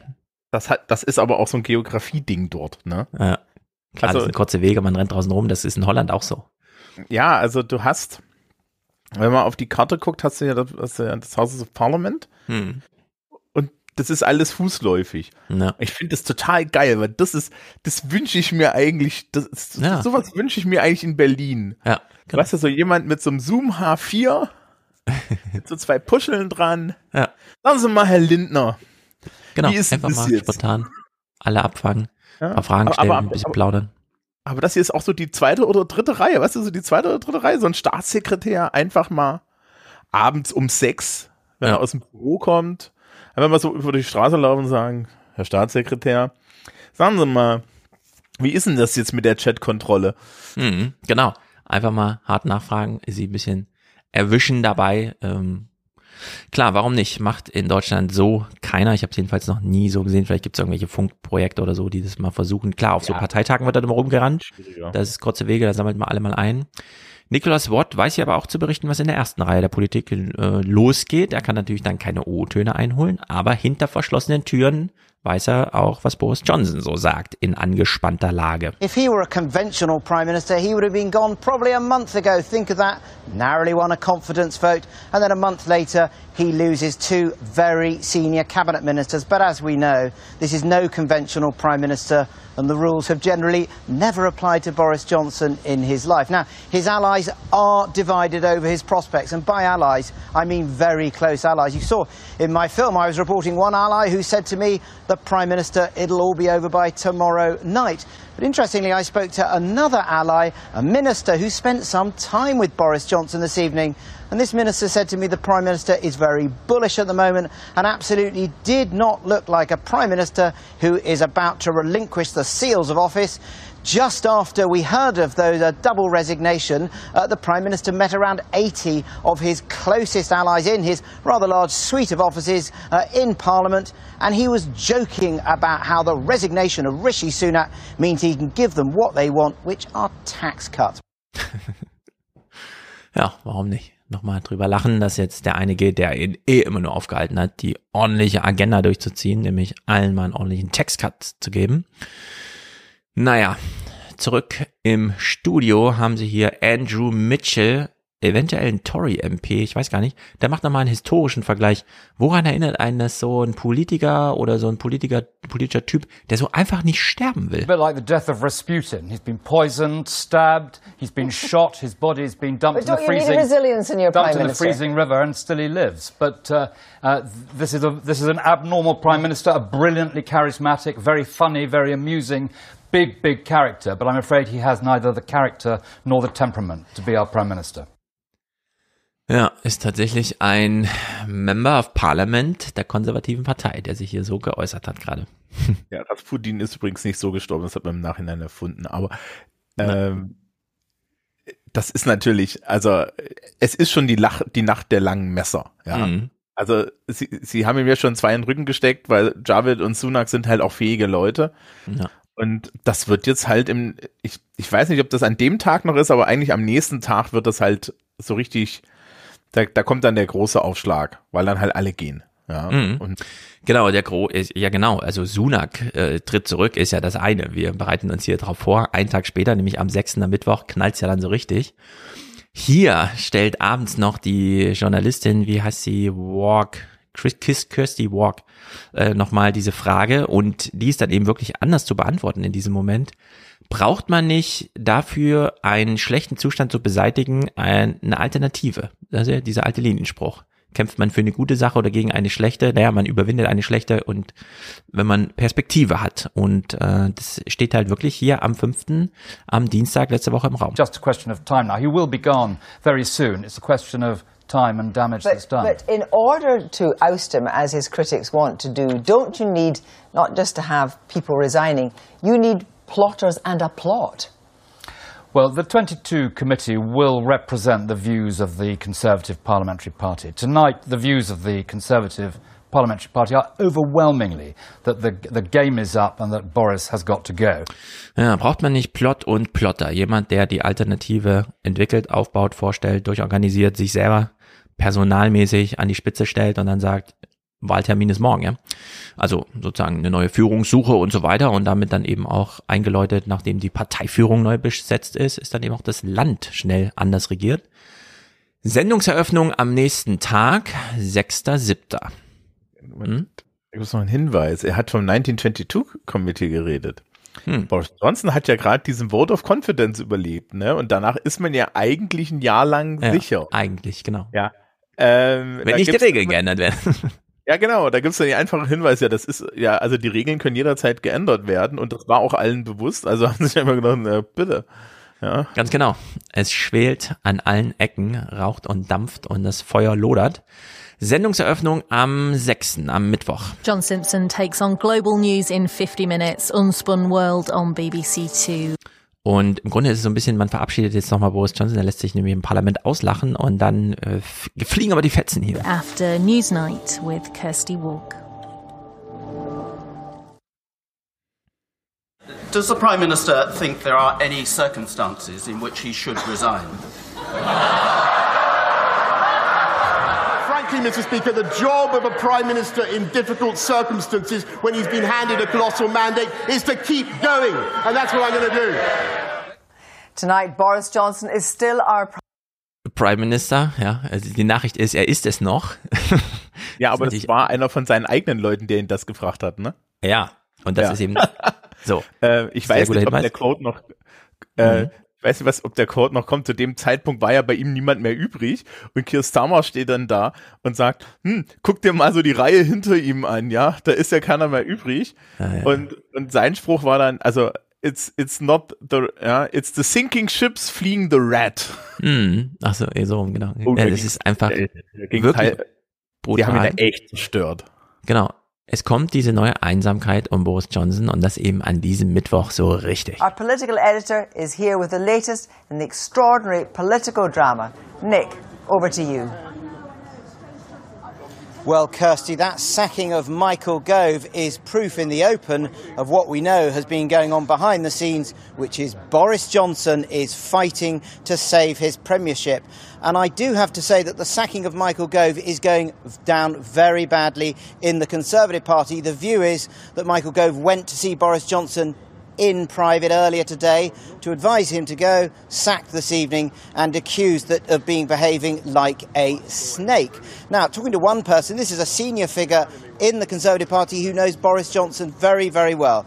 They told me that that sacking is revenge, revenge for the way in which Michael Gove, as Boris Johnson's campaign manager in 2016, basically kiboshed his first attempt to become Conservative leader. This person said, look, Michael Gove is now a hugely significant cabinet minister, so sacking him shows that Boris Johnson is detached from reality. He is now our Putin. I was told that's uh, the view there. So, Michael Gove geht nicht nur, sondern wird rausgeschmissen. Ja, er ist hingegangen und hat und, hat anscheinend zu Johnson irgendwie sowas gesagt wie, ey, pass mal auf, ne, cut your losses. Ja, und genau. dafür wurde er rausgeschmissen. Und das ist dann aber an dem Tag auch eigentlich nur noch aufgefallen, weil er der Einzige ist, der rausgeschmissen wurde und Ja. nicht wie die anderen über 30 gegangen sind. Ähm, an was mich das ja erinnert hat, ne? Ich habe das ja alles auch so geguckt. Am Ende von Macbeth, der Mhm. großen schottischen Tragödie, ne? Von Shakespeare, sitzt er so alleine, komplett verlassen von, von seinem Schicksal gebeutelt, so auf dem Thron und wartet nur darauf, ähm, dass er im Endeffekt hier niedergestreckt wird und dann kommt Macduff durch die Tür und, und sie kämpfen miteinander. Ja. Und an der Stelle sagt er dann, ja, ich kann ja nicht umgebracht werden, weil jemand, der von, ich, von niemandem getötet werden kann, der von einer Frau geboren wurde, Macduff sagt, ja, es tut mir leid, ich war ein Kaiserschnitt und er sticht Ja. ihn. Ähm, und das ist eigentlich Boris Johnson im Endeffekt so, ich, ich wünsche mir eine Karikatur, wie er so zusammengesungen auf dem Thron sitzt, ja, weil das ist, das ist der Moment. Ja, genau. Also, dass Michael Gove zu ihm geht. Und wir können ja nochmal, ich meine, damals als Theresa May das plötzlich wurde, wollte eigentlich Michael Gove, dann haben wir jedem nochmal gehört, Campaign Manager, immer mega drin, eigentlich wirklich so rechte, linke Hand und Gehirn und so weiter. Äh, wenn der zum Boris Johnson geht und sagt, hör mal zu, also dieses, ich rede dir jetzt mal ins Gewissen und das klappt dann nicht, ja, dann ist dieses Detached from Reality wirklich wahr. Dann ist der Typ weg von der Realität nach unserer Lesart wie Putin. Putin, clever, ja, findet so seine eigene Lesart, nur bei Boris Johnson, das ist nur noch ich habe die Macht und behalte sie. Aber da steckt nichts mehr dahinter jetzt. Er ist einfach nur noch äh, festgeklebt an seinem Stuhl. und ja, ist auch eine interessante Frage. Da muss ich ja einmal die Woche mit der Königin treffen. Was hat die ihm eigentlich gesagt? Da kommen wir noch dazu. Äh, das ist so irre. Wir kommen sowohl noch zu Spekulationen über, was sagt eigentlich die Queen und was sagt eigentlich die Ehefrau von Boris Johnson dazu. Ja, also es wurde alles thematisiert hier in diesem, ähm, wie soll man sagen, schönen und reichen Format, wo man sich die Mächtigen und die alle mal anschaut. Margaret James, eine ehemalige Tory MP, ist hier mal im Gespräch wirklich so ein bisschen fassungslos über, wie Michael Gove wurde jetzt rausgeschmissen und dann gab es ja noch so einen Streit und eigentlich war das anders geplant und so. First of all, though, Margaret James, a reaction to the sacking of Michael Gove. Uh, the words snake were used. I'm totally shocked by that. I mean, having lost, is it 40 ministers in the last 24 hours, he has now sacked probably the most competent minister in the whole cabinet. Uh, and I think it's grossly irresponsible. I mean, Michael Gove is, is responsible for so many vital areas of levelling up, of uh, the post Grenfell tragedy. Mm-hmm. And, and to just summarily dismiss him, I, I suspect, as some act of vengeance for what happened three years ago, seems to be totally irresponsible. Jo, totale Unverantwortlichkeit. Wir äh, ignorieren einfach, wer Michael Gove so ist inhaltlich und sehen einfach nur, ja, also diese Partei ist gerade wirklich ähm, aufgewühlt, sag ich es mal so. Und aus der Partei kann also niemand mehr zu Boris Johnson gehen und sagen, hör mal zu, it's over. Nur, wer könnte stattdessen gehen? Und hier wird über seine Ehefrau gesprochen. And there are now tentative discussions in that inner circle about who and when should go to Boris Johnson and say it is over. They're being very careful. That's being described to me as quite a movement because it would basically be the Ravens fleeing the tower. But there's a hope that Carrie Johnson, Boris Johnson's wife, might do what Sir Dennis Thatcher did when Margaret Thatcher was in a similar position, losing her cabinet in 1990. He went to Lady Thatcher and he said, It is over. But look, this was another dramatic day in what looks like the final chapter in this most unconventional premiership. Yeah. Ach, das ja. Bild mit den Raben, das ist natürlich geil. Ja. Aber ist das nur so eine Metapher oder gibt es das nochmal als ähm, echte Anleihe? die alte Geschichte, dass wenn die Raben am, am Tower of London gibt es tatsächlich Raben. Ah. Wenn die Raben den Tower verlassen, dass dann äh, Großbritannien untergeht. Weswegen ah. man ihnen die Flügel etwas anklippt, dass sie nicht so weit wegkommen so. und ihnen sehr viel gutes Essen gibt. Und es gibt tatsächlich unter diesen Beef Eaters, die dort sind, den ja. Master of the Ravens, der kriegt etwas extra Geld und muss sich um die Raben kümmern. Mhm. Aber das ist natürlich ein Bild, ne? Also so, sie ziehen ja hier auch dann wirklich mal das komplette Ballett, ne? Ja, das ist ja gut hier. Sowohl er als auch die Kirsty Walk in ihren Einführungen immer in die Sendung. Also Sie finden aber noch jemanden, der äh, Boris Johnson verteidigt, und zwar den Transportstaatssekretär Robert Kurtz. Er wird hier nochmal eingeladen ins Fernsehstudio. Well, look, I, th I think Prime Minister's achieved an enormous amount. I don't think there's anybody else who would have been able to break the deadlock that we had in 2018 and 2019, um, leading us through the pandemic with all the amazing difficulties that there were, but particularly the vaccine rollout. That was very much due to his credit. Um, so he's achieved some incredible things. And, uh, you know, clearly, of course, it's time for a change now, and I think he's done the right thing. But I don't think that means that we should lose sight of what he has achieved, which is so, very significant. Aber ist im Grunde auch nur noch so ein Nacharbeiten des Erbes inhaltlicher Art. Äh, halten kann er sich so natürlich nicht. Und ja, das, dieses, diese Art von, ja, aber war hat er nicht wenigstens ein paar Sachen gut gemacht die letzten Jahre? Nein, das wird ja am Panel, im Panel am Tisch gleich wieder zertrümmert. Do we actually, with a third of all the government gone, with, you know, nobody left in the levelling up department mm -hmm. except for one person, yep. do we actually have a functioning government? No. This, the key point here is exactly this. We don't have a functioning government. The Department of Education has no junior ministers. Um, now, you know, at the moment, there is literally no functioning government. I would argue we haven't had a functioning government for quite some time because actually, Boris Johnson has never really run a government. He's been running a campaign ever since he became Prime Minister, and he actually doesn't have very many policies. He's put placemen into certain roles, but there isn't really a functioning government. So, da ist also keine äh, funktionierende Regierung. Und an dem Tisch, klar, sie war auch mal 2015 bis 16, also das war dann hier Cameron. Cameron, genau, hin zum Brexit. Director of the Number 10 Policy politische Unit. Inhalte. Für politische Inhalte des Premierministers. Nicht ganz unbedeutend. Also, es ist wieder die Tory-Seite, die ihn hier zerschießt. Und so auch Peter Bone, den haben wir schon häufiger da sitzen sehen, eben auch. Äh, hier hören wir ihn nochmal zum Thema, ähm, ja, das Problem ist auch so ein bisschen, ähm, Boris Johnson hat ja den Schaden selbst angerichtet, fügt sie noch an und dann versucht Peter Bone das nochmal so ein bisschen zu retten. It is not a functioning government. It is not a real. Ah, wir haben sogar, ah ja, stimmt, also sie kommt hier nochmal zurück. The real tragedy of this situation is this is a Prime Minister who has squandered an enormous majority. Most of the mistakes he's made are entirely self inflicted injuries. And that is the tragedy of the situation. He actually has a large majority, but he has completely lost the confidence of the Conservative Party, and that's why he has to oh, go. And that's Now, why he do should you, leave do you mean the parliamentary party? Yes. But not out in the country. But I we- think but the we coun- have a sorry.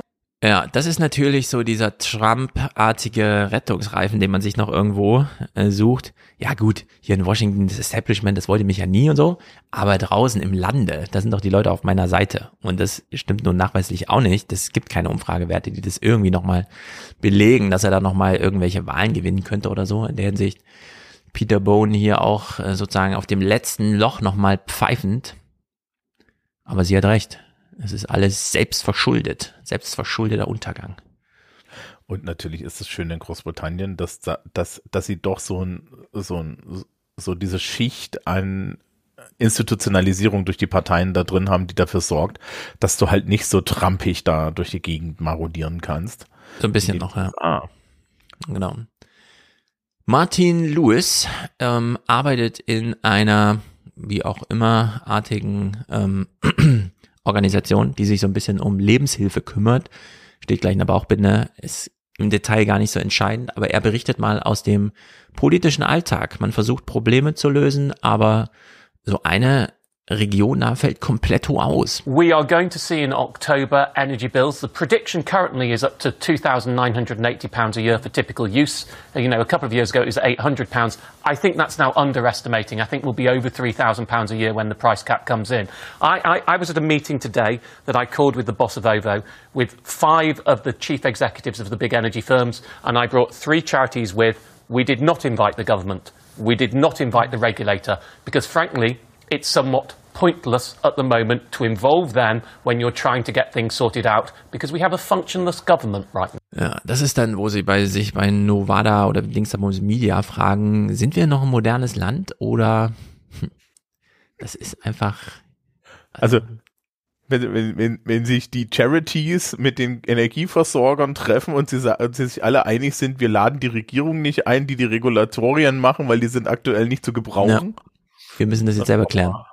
Das ist, das ist einfach der Hammer. Wer kann es jetzt auflösen? Wir haben ja schon die Spekulation gehört. Könnte man jetzt irgendwie die neue Ehefrau von Boris Johnson mal hinschicken? Nein, noch nicht. Vielleicht mal sehen. Hier anderer Vorschlag. What happens next? Where, where are the chess pieces going, just very briefly? Well, he does have an option, I think, of trying to call a snap election. Um, the experts say that the Queen, although this hasn't happened for 200 years, the Queen could uh, refuse to dissolve Parliament on the basis that actually he doesn't have a mandate. That would all come back to does he have a personal mandate or not. But what I think he'll do in the short term is, as we said, he will just keep trying to fill these positions as the air drains out of the balloon. Thank you all very much indeed. Das war eine ganz interessante Diskussion in England. Man hat jetzt nämlich überlegt, ähm, es ist ja kein präsidiales Wahlsystem. Auf dem Wahlzettel steht ja nicht Boris Johnson, sondern die Tories. Die klären dann, wer wird denn hier eigentlich Premierminister und so weiter. Und das Mandat hat eigentlich die Partei und nicht Boris Johnson. Kann man ihm das also entziehen? Hätte die Queen hier eine Grundlage, um tatsächlich so einen Spruch zu machen, wie sie das ja gerade vermutet hat? auf keiner historischen Grundlage. Es ist jetzt seit 200 Jahren so nicht gegeben, also kam noch nicht vor, heißt das im Grunde. Ja, und ähm, es gab mehrere Hinweise, die nochmal sagten, nee, das ist hier kein präsidiales System. Der Boris Johnson hat ja kein privates, persönliches Mandat, sondern es wurde ihm delegiert von der Partei. Und wenn die sich anders entscheidet, entscheidet die sich anders. Sie braucht das Einverständnis von Boris Johnson nicht. also. Ist der, es ist normalerweise so, dass der Parteivorsitzende zum Premierminister vorgeschlagen wird, wenn die Partei die Wahl gewinnt. Was Ja. wir jetzt ja gerade haben, ist eine funktionale Trennung. Ne? Also er ist, er bleibt jetzt Premierminister. Das Kabinett, ne? wir, wir gucken jetzt kurz vor, aber das ist, also das Kabinett Mhm. Hat äh, zugestimmt, zurückzukommen oder zumindest es weiterzumachen Ja. ja, für die nächsten drei Monate. Und derweilen wird ausgehasht, wer bei den Konservativen dann das ist. Ähm, und die, die Frage ist dann halt wirklich, also die Königin schlägt jemanden zur Wahl vor, von dem sie sagt, der hat halt den Auftrag des Volkes. Mhm. Und sie ist da gebunden an die Verfassung. Also das ist tatsächlich so eine Frage, ob sie nicht irgendwann hätte sagen, ja, also nachdem sie das jetzt da so, so ausgeklüngelt haben, wird sie wahrscheinlich nichts sagen müssen, aber es gibt dann wahrscheinlich tatsächlich irgendwann die Situation, dass sie hätte sagen müssen, ja, Moment mal, du bist jetzt hier aber nicht mehr in der Position, dass du dies, das ausfüllen kannst. Mhm. Genau. Und in der Hinsicht haben wir es hier mit einer eigentlichen Staatskrise zu tun am 6. Am 7., einen Tag später, heißt es dann, Boris Johnson gibt den Tory-Parteichefposten ab. Und wir hören hier mal die Sendungseröffnung dazu. Well, it's been quite a day. Here's Newsnight now on BBC Two with Und das finde ich auch gut, ja, dass diese kleinen Sendungsanmoderationen zwischen, also wo einfach wirklich dann auf den Punkt nochmal gemacht werden. Nicht vom Band irgendwie wie in Deutschland, das ist das heute Journal, heute im Studio sind, sondern da wird nochmal so ein kleiner innerlicher Spruch dazugegeben. Wir hören das hier nochmal. Well, it's been quite a day. Here's Newsnight now on BBC Two with Kirsty Walk. Going, going, but definitely not yet gone. The Prime Minister is very reluctantly giving up the highest office in the land, no longer kingpin, but caretaker. Tonight, with the help of a government minister, MPs, peers, and political insiders, we explore the last days in office of Boris Johnson, who could be next, and the legacy of one of Britain's most extraordinary politicians. So, und dann kommt so ein kleiner Jingle und dann legt sie nochmal 30 Sekunden hinterher. Good evening. We have just witnessed one of the most dramatic days in modern British political history. There has never been anything quite like it. Perhaps Boris Johnson was always going to go down in spectacular fashion. Just after nine o'clock this morning, we found out that the Prime Minister had finally agreed to go after an avalanche of letters telling him explicitly it was all over. But when he addressed the nation at 12.30, it was immediately clear that he believes he's been traduced, the victim of the herd instinct and what he called an eccentric idea to change governments. Es ist drunter und drüber. Es ist, im Hintergrund, wo so Ja- Jacob Rees-Mogg da so im Schatten steht. Ja, mit. das stimmt. Das, ist stimmt, das stimmt, das stimmt. Es ist, Das ist allein schon die, die Bildauswahl. Und wir haben ja jetzt den Schwenk durch das, für, ne, für die Hörenden, wir haben, wir haben einen Schwenk durch das Studio gesehen. Mhm. Und in diesem Studio gibt es keine Sitzplätze mehr, weil sie sieben Leute da sitzen haben, mit denen sie jetzt irgendwie Ja. Nochmal den Premierminister schlachten anscheinend. It's quite a day. Äh, solche Nachrichtentage gab es noch nie und wir müssen uns alle, also wir müssen alle froh sein darüber, dass wir solche Nachrichtentage hier in Deutschland nicht haben. Denn ja, Boris Johnson sagt halt 9 Uhr morgens irgendwie, ich drehe jetzt hier mal zurück und dann stellt sich so im Laufe des Tages raus, naja, so halb doch nicht irgendwie und so weiter. Mal gucken, was jetzt passiert. Er hat im Grunde nur das Haus nochmal so ein bisschen angezündet und ja, lässt halt ja, Kräfte walten. Nicholas Watt bringt sich hier wieder in Position. Er hat sich gedacht, ey, geiler Nachrichtentag, ich mache jetzt eine Moderation, genau in dem Moment, wo Boris Johnson seine Rede aufhört und dann darf ich natürlich nicht verstolpern, weil das ist nur die einzige Gelegenheit und so weiter. Aber er macht's ganz gut. boosterish until the end. I found so many people possessed of such boundless British originality and so willing to tackle old problems in new ways that I know that even if things can sometimes seem dark now, our future together is golden. Thank you all very much. This is an excruciating moment for Boris Johnson. The boy who wanted to be world king settled for the rather more modest billet of UK Prime Minister, and that is now ending in flames. The boy who wanted to be world king. Aber ich finde allein den Style, oder? Das hat doch mal Style, sich einfach dann rumzudrehen in die Kamera. Ja. Wahnsinn. Die einfach nur rauszoomt. Die Ja. machen das öfter so. Ähm, man hat es ganz leicht im Hintergrund gehört. Es steht ja von den Houses of Parliament, steht ja jemand mit einer lauten Boxe, Boxenanlage, den sie jetzt schon mal irgendwie auf so Pretty Patels äh, Demonstrationsrechtsänderung weggeräumt hatten. Ja. Ähm, und irgendjemand hatte sich, irgendein, irgendein relativ bekannter äh, Star hatte sich gewünscht, dass die die Benny Hill Musik spielen. Yakety 6. Mhm. Deswegen gibt es äh, äh, Interviews mit mit scheiternden Ministern und so weiter, wo im Hintergrund die ganze Zeit dieses diese Benny Hill Musik läuft, was es sehr sehr sehr sehr amüsant macht. Hier im Hintergrund war auch irgendwie so ja. So, ja. Also ich Ja, finde das auch schön, dass da so so die, die der politische Protest ja, ich weiß ich nicht, so eine Boxenanlage irgendwie. Die Gelegenheiten werden genutzt, nachts mit Projektion, tagsüber mit Beschallung. Irgendwas ist immer los. So richtig vorwärts, ne? Also da wird Ja. dann auch mal gezeigt, was man vom Politiker hält. Genau. Und jetzt haben wir hier es mit einem kleinen Intermezzo zu tun, denn Boris Johnson hat gesagt, er möchte die Tory-Partei nicht mehr, also er möchte im Sinne von, er wird sie nicht mehr führen, aber äh, Nachfolgeregelungen und sowas dauert alles Zeit. Ähm, Nicholas Watt rennt also wieder die Straße auf und ab, fragt Leute und wer begegnet ihm hier? Nigel Farage. Es ist unglaublich. Kelly Tolhurst, quite a week. Has have things calmed down now? Well, I'm still the Deputy Chief Whip. You're still the deputy chief whip. Are you the deputy chief whip with enthusiasm? Yes. Nigel Farage. How are you? And never one to miss a moment. It all started with such great optimism for Boris Johnson and for Brexiteers. This was exciting. It was supposed to be a new dawn, and it hasn't turned out that way. Because you were obviously different party to Boris Johnson, but you admired the way he delivered Brexit, didn't you? Well, look, I mean, I stood down candidates against all the sitting Conservatives. I tried to make it as easy for them as I could. I didn't want a second referendum. I wanted to get Brexit done. Um, the trouble is, it hasn't been done properly. Das ist so brutal. Mm, Der wird irgendwann mal Opfer eines politischen Attentats. Äh, es gibt dafür wirklich keine Entsprechung, die sich irgendwie anbietet, um das zu verdeutlichen. Ja. Der Typ hat den Brexit eingefädelt, die ganze Tory-Partei einmal gehijackt mit dieser Idee, voll Inception. Dann haben sie es durchgezogen, es komplett internalisiert, reden es sich jetzt noch schön und er steht einfach da und sagt, ne, sie haben es nicht richtig gemacht. Sonst stünde ja England jetzt super da. Sie haben es nicht richtig gemacht. Ja.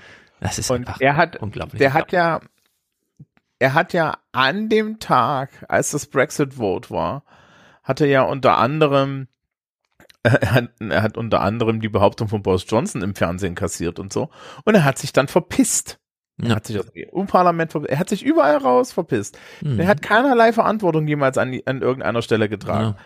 Also, da muss man dann noch mal ganz ehrlich sagen, ne? Also, äh, das Das ist ein ganz schlechter Mensch. Das muss man einfach sagen. Das ist freundlich ausgedrückt. Eigentlich müsste Nigel Farage jedes Mal, wenn er irgendwo mit seinem Pint steht, mit dem er ja gerne steht, dieses Pint ins Gesicht geschüttet bekommen.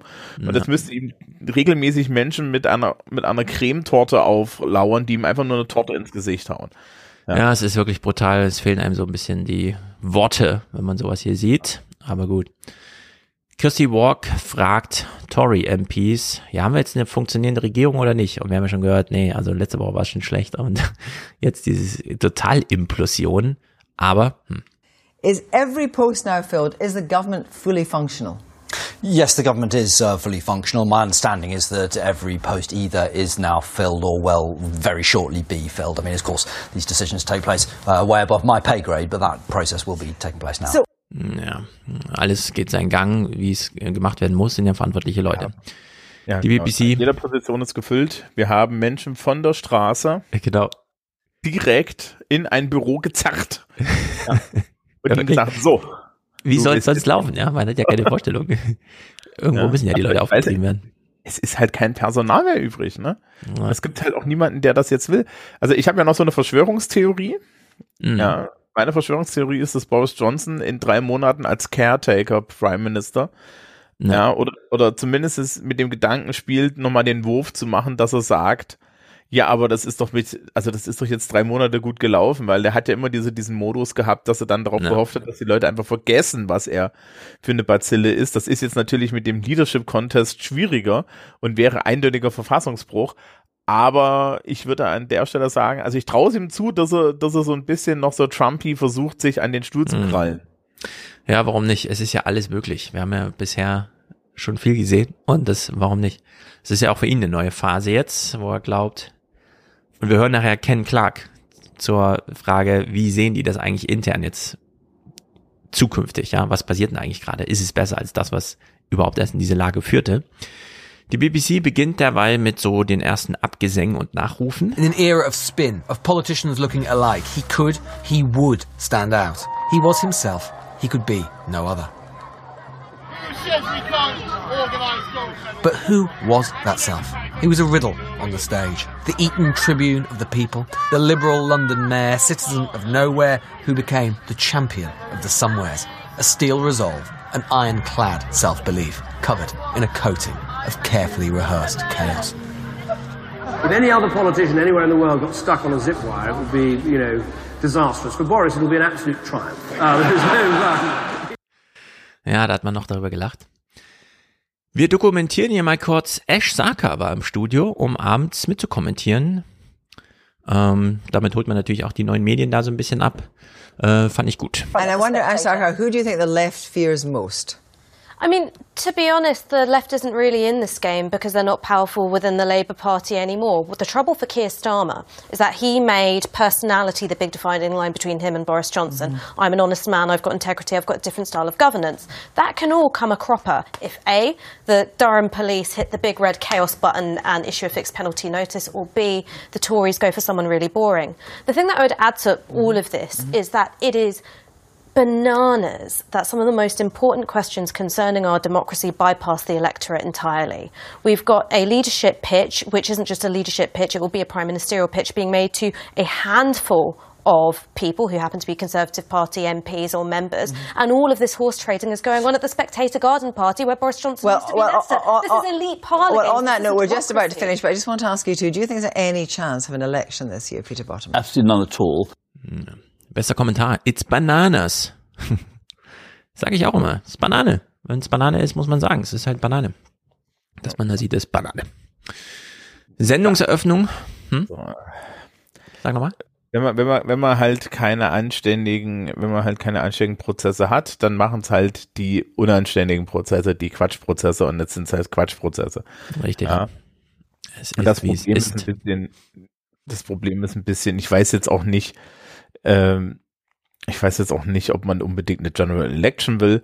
Also ich würde mir wünschen, dass die Tories irgendwie in den nächsten zwei Jahren in diesem Posten noch so anderthalb Flachpfeifen verbrennen. Ja, also wenn sie den Sunak da irgendwie verbrennen und wenn sie den Javid da irgendwie verbrennen oder Liz Truss, finde ich das gar nicht so schlecht, weil das ist alles Personal, dass man halt mal so wegverbrennen muss, damit es auch wirklich dann irgendwie eine Hoffnung gibt und dann kann er, kann ja irgendwie ja, bis dahin hat Labour wahrscheinlich auch Keir Starmer gegen jemanden ersetzt, der Charisma hat und dann Ja. geht das los. Richtig. Labour. Reißt euch mal zusammen dort. Irgendwas muss da passieren. Sendungseröffnung am 8. Ähm, na, man versucht so mit historischen Rettungserklärungen irgendwie. Parents worrying about how they feed their kids, workers wondering if they can afford to drive to work, everyone dreading the next huge rise in energy bills, a European war coming to terms with COVID, making Brexit work and continuing towards net zero. Arguably, being British PM hasn't been this hard since Churchill stepped in. So, who will the Conservative Party choose as your next Prime Minister? And what will they do differently? Ja, muss man sich vorstellen, ja. Also die fangen an die Woche mit, ja, Brexit und so weiter, ist es wirklich so schlimm und hm, lassen sich von dem Rees Mogg noch erklären. Ja, das trägt ja voll dazu bei, dass wir jetzt hier irgendwie was mit genmanipulierten äh, Essen machen können und so. Und dann am Ende der Woche, ja, also irgendwie, wir haben mal ins Geschichtsbuch geguckt, das ist ja echt Zweiter Weltkrieg gerade, was hier läuft, nur ohne den Krieg. Es ist einfach ein Drama, so insgesamt. Also man klatscht jetzt auch so richtig realitätsmäßig da mal gegen Wände. Und in dieser Lage versucht es die Regierungspartei, neue Chefs zu finden oder einen neuen Chef, eine neue Chefin. Und damit machen wir das vierte Kapitel hier auf. äh, was dann diese Woche jetzt voll konsumiert hat. Mal gucken, nächste Woche, es gibt ja wohl jetzt relativ zügig da Entscheidungen. Äh, wir beginnen mit der Berichterstattung am 8. und stellen fest, na, der Tonfall ist schon ganz gut. The king is dead. Long live, well, who knows? Thoughts are inevitably turning to what comes next. Well, who knows? ja, ja, das ist einfach. Oh. Und jetzt gibt's wieder eine Besonderheit. Nicht nur Niklas Watt rennt über die Straße und fragt Experten, weil Regierungsmitglieder, was ist denn hier so Phase, sondern man macht Fokusgruppen. Man lädt das gemeine Publikum ein und quatscht einfach mal so ein bisschen mit denen. Und das ist ganz interessant, das sollte man in Deutschland auch mal machen. Also nicht nur Straßenumfrage und dann zusammenschneiden, sondern die Leute wirklich mal so ein bisschen zu Wort kommen lassen irgendwie. Was wollen sie eigentlich von ihren Premierministern? Was stellt man sich so vor? Was ist so politischer Hauptauftrag, der da mitgegeben wird von der Straße? Es ist ein bisschen erschütternd. I'm going to be looking for somebody who is a staunch Brexiteer, who will align, will won't align us with the European Union, but will make the most of the opportunities that we have because we're out of Europe. Oh, ja. Jacob Rees-Mogg hat eine Reaktion. Richtig. Die, weiß diese Frau, was die da sagt? Nee. Kann ich mir nicht vorstellen. Ich auch nicht. Das, Das ist, ist immer einfach halt Geplapper. Genau, es ist einfach ein Drama. Und hier muss man ein, also ganz klar dazu sagen, das ist eine Frau, die interessiert sich noch für Politik. Der Ja, ja. Brexit, Nähe zu Europa, wer sind die Leute? Also sie kann zumindest damit noch was anfangen. Das betrifft natürlich jetzt viele Junge ganz anders. Für die war ja Brexit, ach so, ich werde ja einfach überstimmt. Äh, hm, na dann. Warum muss ich denn eigentlich noch teilnehmen? Margaret Macmillan fasst hier mal das übergeordnete Problem zusammen. Das haben wir in Deutschland auch so ein bisschen ganz ohne großes politisches Drama. I think there is a general feeling that politicians are not to be trusted. I mean, when you do surveys in countries like the United States, um, politicians come very far down the list of people you trust. I hate to say, but journalists come pretty far down as well. Um, and I think it's the same thing in my own country, Canada. And how deep that malaise goes, I think, is, is going to be a question. I, what I find worrying is the young are not voting. And that seems to me really concerning because if the young feel that there's no point in voting, I mean, they're the future generation, what does that mean for our democratic institutions? Now, having said that, I think democracies can often re-establish themselves, revive, and so I don't want to be too pessimistic, but I think we are going through a bad patch, and it's not just in Britain. Ja, not just in Britain. Also, das betrifft uns auch. Durch die Demografie nochmal umso mehr. Das liegt ja wie so ein Faktorgeber nochmal drüber und nimmt die äh, Jungen einfach komplett aus dem Spiel. Ja, also ich kann dir sagen, äh, die Menge an politischen Inhaltsfragen, die mir so im Unterricht begegnen, haben strukturiert über die Jahre jetzt nachgelassen. Also so, wenn ich am Anfang der, ich frage am Anfang der Stunde immer, ja, haben Sie irgendwas Aktuelles? Da hat keiner mehr ein Interesse oder so. Ja. Ja. Also, da, man, man möchte eigentlich durchkommen und ansonsten ist das so ein bisschen, die, die, ich glaube, das ist auch eine Ermüdungserscheinung. Aber ich glaube, das hat auch was damit zu tun, dass die Leute, dass halt so meine Klientel, die Schülerschaft, dass die halt im Endeffekt auch sagen, ja, ich bin 17, 18. Ja. äh, ich bin hier vollkommen egal. Und wenn, wenn mir das jetzt irgendwie bewiesen wurde, dann waren zwei Jahre Pandemie, ja, Schule in der Pandemie ein guter Ort, dass mir das bewiesen wurde. Mhm. Und ich habe ja letztens schon auf Twitter den Witz gemacht, wir werden dieses Jahr wieder Dis Distanzunterricht haben, weil nämlich dann die Kommunen sagen werden, Wer ja, wir machen mehr, die ja. Schule zu, wir machen Distanzunterricht, weil dann sparen wir die Heizkosten. Es ist ganz brutal. Äh, Frank hat mich vorhin darauf hingewiesen. Mittlerweile läuft auch die Erklärung äh, in den einschlägigen Kreisen. Corona war ja nur der Test, wie weit die Regierung gehen kann mit Sachen Lockdown. Jetzt kommt nämlich der Energielockdown. Bleibt zu Hause, spart Energie, geht nicht raus. Es gibt nichts zu erleben. Alle Lichter sind aus. Und das wird natürlich jetzt so als Pferd durchs Dorf geritten. Das ist schon gefährlich. Und in der Hinsicht muss man echt aufpassen, dass man die öffentlichen Gebäude und so jetzt nicht plötzlich irgendwie runterregelt oder gar in den Schulbetrieb eingreift, um Energie zu sparen. Es ist ganz normal, dass, ähm, wie soll man sagen, sie ist ein bisschen vorbereitet. In Bielefeld hat die Uni zwischen den Jahren immer zugehabt, weil die nach Weihnachten bis Neujahr nicht die Heizung angemacht haben. Das hat die einen fünfstelligen Betrag gespart. Aber äh, solche Zeiträume kann man natürlich ausdehnen. Zwischen den Jahren wird sie wirklich nicht gebraucht. Das konnte man empirisch feststellen. Da geht niemand in die Uni und will, also da geht man höchstens mal ein Buch ausleihen oder so. Aber diese Zeiträume, die darf man echt nicht äh, entgrenzen, ja. Also das eine Schule zu wegen irgendwie und hier und äh, öffentliche Gebäude mal runterregeln und dann noch frieren im Winter. Nee, nee, nee, nee, nee, ganz vorsichtig muss man da sein. Dass die Schulen nicht gedämmt sind, ist ein anderes Problem. Dass das Heizen da besonders teuer ist, ist natürlich eine Katastrophe. Aber Vorsicht, Leute. Am besten gibt man den Jugend wieder Selbstwirksamkeit, indem man sie wirklich über Budgets entscheiden lässt. Äh, ich frage mich, wann das mal kommt, ja, dass man denen wirklich Ja, eine Möglichkeit Fall, gibt. Die haben doch keine Ahnung davon. Ja, ja, also es ist in der Hinsicht traurig. Es ist wirklich traurig und sie hat Insbesondere recht. ist, insbesondere ist das dann ja so ein Treppenwitz, ne, wenn wir das tatsächlich machen. Äh, weil wir ja zwei Jahre während der Pandemie im Winter bei voller Heizung die ganze Zeit die Fenster aufgeruft haben. Ja, Ja. weil wir müssten ja, wir mussten ja lüften, Ja. anstatt irgendwie andere Methoden zu benutzen. Und jetzt können wir nicht mehr heizen. Und wir hatten tatsächlich schon, also wir hatten mal einen Heizungsausfall in der Schule. Hm.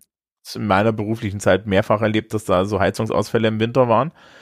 Und äh, es gibt eine gesetzliche Regelung. Also wenn dann die, die Raumtemperatur frühs nicht 18 Grad ist, und zwar am Messgerät, und das Messgerät, sagen wir mal, ist opportunistisch geplaced, nämlich an der Decke, Ja. Ja, dann äh, wird's eng. Und dann ist halt aber auch die Sache, ne, also äh, ich kann mir schon vorstellen, dass es da so die eine oder andere Kommune äh, sich denkt, ist ja wieso, die Heiz, das Heizkostenproblem kann ich doch auch die Eltern tragen lassen, denn das ist ja das, was am Ende passiert. Die Kinder sind Oh dann Gott, daheim. oh Gott. Und die, ja, ne, oder, oder wie 1960, jeder bringt ein Stück Kohle mit. Oder in dem Fall so eine Flasche Erdgas. Richtig. Ja. Es ist, ja, wir sind nicht weit weg von England, was solche Fragen angeht. Mal gucken, wie es hier weitergeht. Das ist nämlich Ja, schon, naja. Zivilisationsdecke, ne? Man bringt sich in Stellung, denn zum Glück muss man keine Themen besprechen. Wenn man nur Personalfragen hat, denkt man sich bei den Tories. Und ja, hier Rishi, Rishi Sunak, er liegt am 8., also als der ganze Contest losging, auf Platz 3. What is going to happen? Well, there's an interesting poll tonight of Conservative Party members on the Conservative Home website. And this puts Penny Mordaunt, the Trade Minister, in first place on 20%. In second place, Kemi Badenoch, never been in the Cabinet, the former Equalities Minister. She's just eight votes behind uh, Penny Mordaunt on uh, 19%. In third place, we have the front runner at Westminster, that's Rishi Sunak on uh, 12%, and Liz Truss, well, she's in fifth place on 10%. So, as we were saying at the top, Liz Truss, the Foreign Secretary, she will want those big cabinet supporters tomorrow to boost her campaign. Das sind aber nur Umfragewerte. Hier gab es noch keine Abstimmung und nichts. Das ist total inoffizielles Stimmungsbild. Aber es verteilt sich. 1,6 Prozent Pretty Patel. Ähm, Pretty Patel ist so gehasst. Aber wirklich bei allen, ja, also es ist so. Rankt hier mit 1,6 Prozent. es ist aber auch ein großes Feld, das muss man sagen. Rishi Sunak jedenfalls 12 Prozent. Hm. Ja, das hat hatte man sich in dem Team da auch anders vorgestellt. Ja. Wir kommen zu unserem ähm, Lieblingsgast, sagen wir es mal so. Ken Clark. Wir haben schon häufiger über ihn gesprochen. Er ist, wir haben ihn mal verglichen mit, das ist so der Art Wolfgang Schäuble, urkonservativ, alle Ministerposten schon mal durchgemacht, wurde dann von Boris Johnson rausgeschmissen mit, als der große Purge äh, kam, weil äh, man die Brexit-Linie nicht mitgetragen hat von Boris Johnson. Immer noch beliebt als Gesprächspartner, inzwischen auch älter, aber nicht unweise. Also man lädt ihn gerne ein in der BBC und jetzt stellt man ihm eine ganz interessante Frage. Wie ist eigentlich der Zustand der Tories so insgesamt? Ist das jetzt so ein bisschen Aufbruch, der hier losgeht nach Boris Johnson? What do you make of this current sort of tax cutting beauty parade in this leadership contest? Well, we're not short of candidates. I, I found the first 24 hours of the debate in the media, certainly, to be almost as depressing as the months that led up uh, to the vacancy.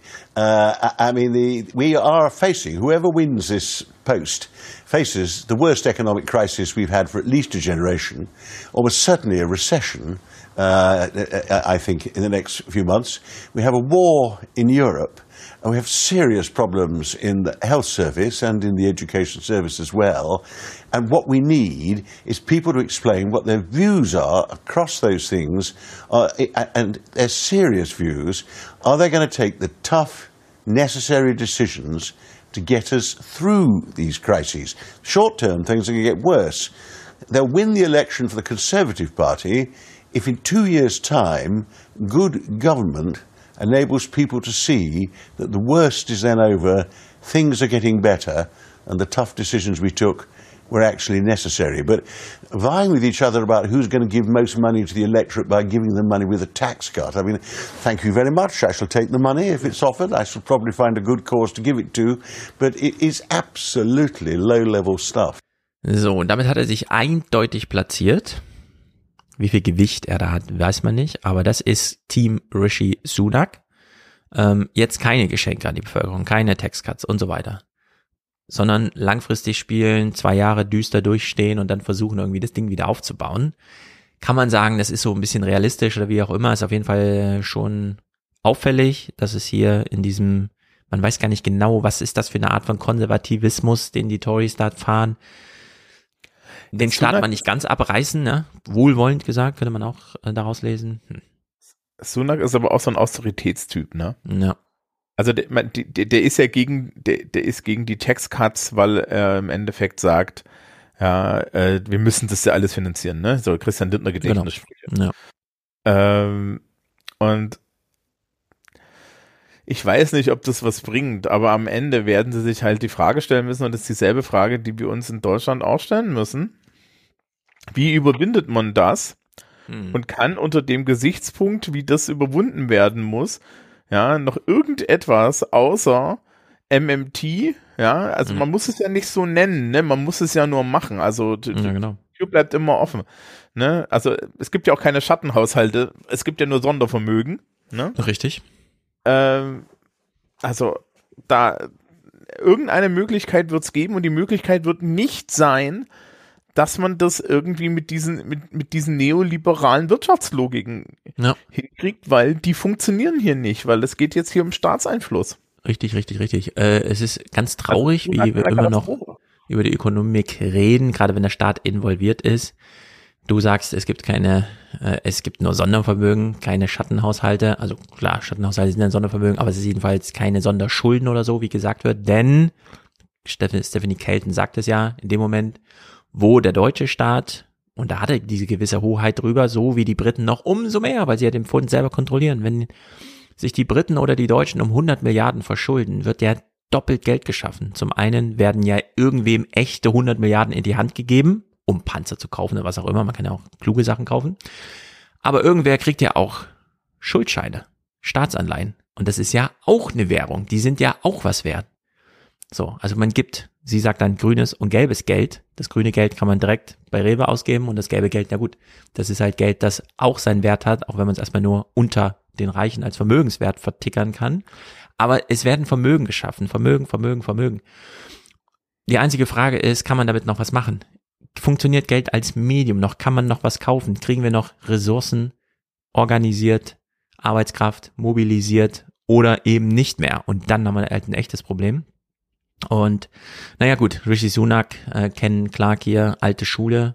Wir müssen durch das dunkle Tal jetzt den Gürtel enger schnallen und so weiter. Die versuchen es halt so, ich finde das alles wahnsinnig blöd, aber wir hören hier seine konservative Linie nochmal raus. Es ist vor allem dieses, jetzt bloß keine Lohnpreisspirale. Also wer jetzt mehr Geld haben will, bloß nicht. So fast im Sinne von, gebt, nehmt euch mal ein Vorbild an den Deutschen, die gehen erstmal nur mit der Inflationshoffnung rein, dass sie zumindest da einen Ausgleich kriegen und das wird ihnen ja auch nochmal in den Verhandlungen dann kurz und klein geschlagen. Klingt ja bei Ken Clark so. Well, any any tax cuts that just boost demand by putting money in the pockets of every elector will boost demand compared with where taxes were. That runs the risk, after the short-term boost, of driving up inflation or add to the inflationary pressures. And at the moment, the main problem is how to follow up what the Bank of England is going to have to do with resisting the inflationary pressures on, for example, the wage front. And uh, some candidates got to start talking about how they're going to handle the wave of public sector strikes that we're at serious risk of having. Tja, so. Und das gibt's alles noch ein bisschen härter, das muss man einfach sagen. David Wolfson, Baron Wolfson of Tchekreda, Tretjeda, Tretjega, Tredega. Ich schau gleich mal. Wie auch immer, war bis April Justizminister und stellt jetzt hier mal so eine interessante Frage in den Raum. We need to ask ourselves again is the state doing too much? Can some things which the state is doing be done better and be done more cheaply? And then you work from that. Ja, erstmal den Staat zurückbauen jetzt, weißt du? Wo ihn doch keiner braucht gerade. Oder braucht gerade jemand in England einen Staat? Können wir es nicht erstmal ohne versuchen? Äh. Und dann können wir ja, wenn wir sehen, wo er gebraucht wird, ihn wieder aufbauen. Boris Johnson wollte irgendwie nochmal zwei, 5000 Leute rauswerfen. Und die sagen halt mittlerweile, sie haben Ministerien und sie haben Verwaltungsapparate, die nicht funktionieren. Genau. Ne? Ich Ist meine, das sind da. ja auch, Ja. das sind ja auch so Probleme, die wir in Deutschland haben, wo, wo ich mir dann immer an den Kopf fasse, ja, äh, dass die Leute irgendwie nicht kap also hier als Beispiel, hier in der Stadt Bamberg, ne, gibt es eine Person, die ist dafür zuständig, den baulichen Zustand von Schulen zu organisieren. Ja. Das ist eine halbe Stelle und die, die Menschen, die das machen, hören im Schnitt nach zwei Jahren auf. Ja. Klar. Ja. Gibt ja nichts zu regeln. Man guckt sich das alles an und kann nichts machen. Ja. Ja, das ist die ähm, Lage. Und das klingt aber bei Wolfson, und das, darum geht's ja, wer kriegt die Unterstützung im Wahlvolk dafür? Ja, bei ihm klingt das dann so. And what we have to do is we have to look and say, is everything the state is doing actually things that the state should be doing? And I think we have to move to a post COVID world. Uh, we are traditionally a low tax party.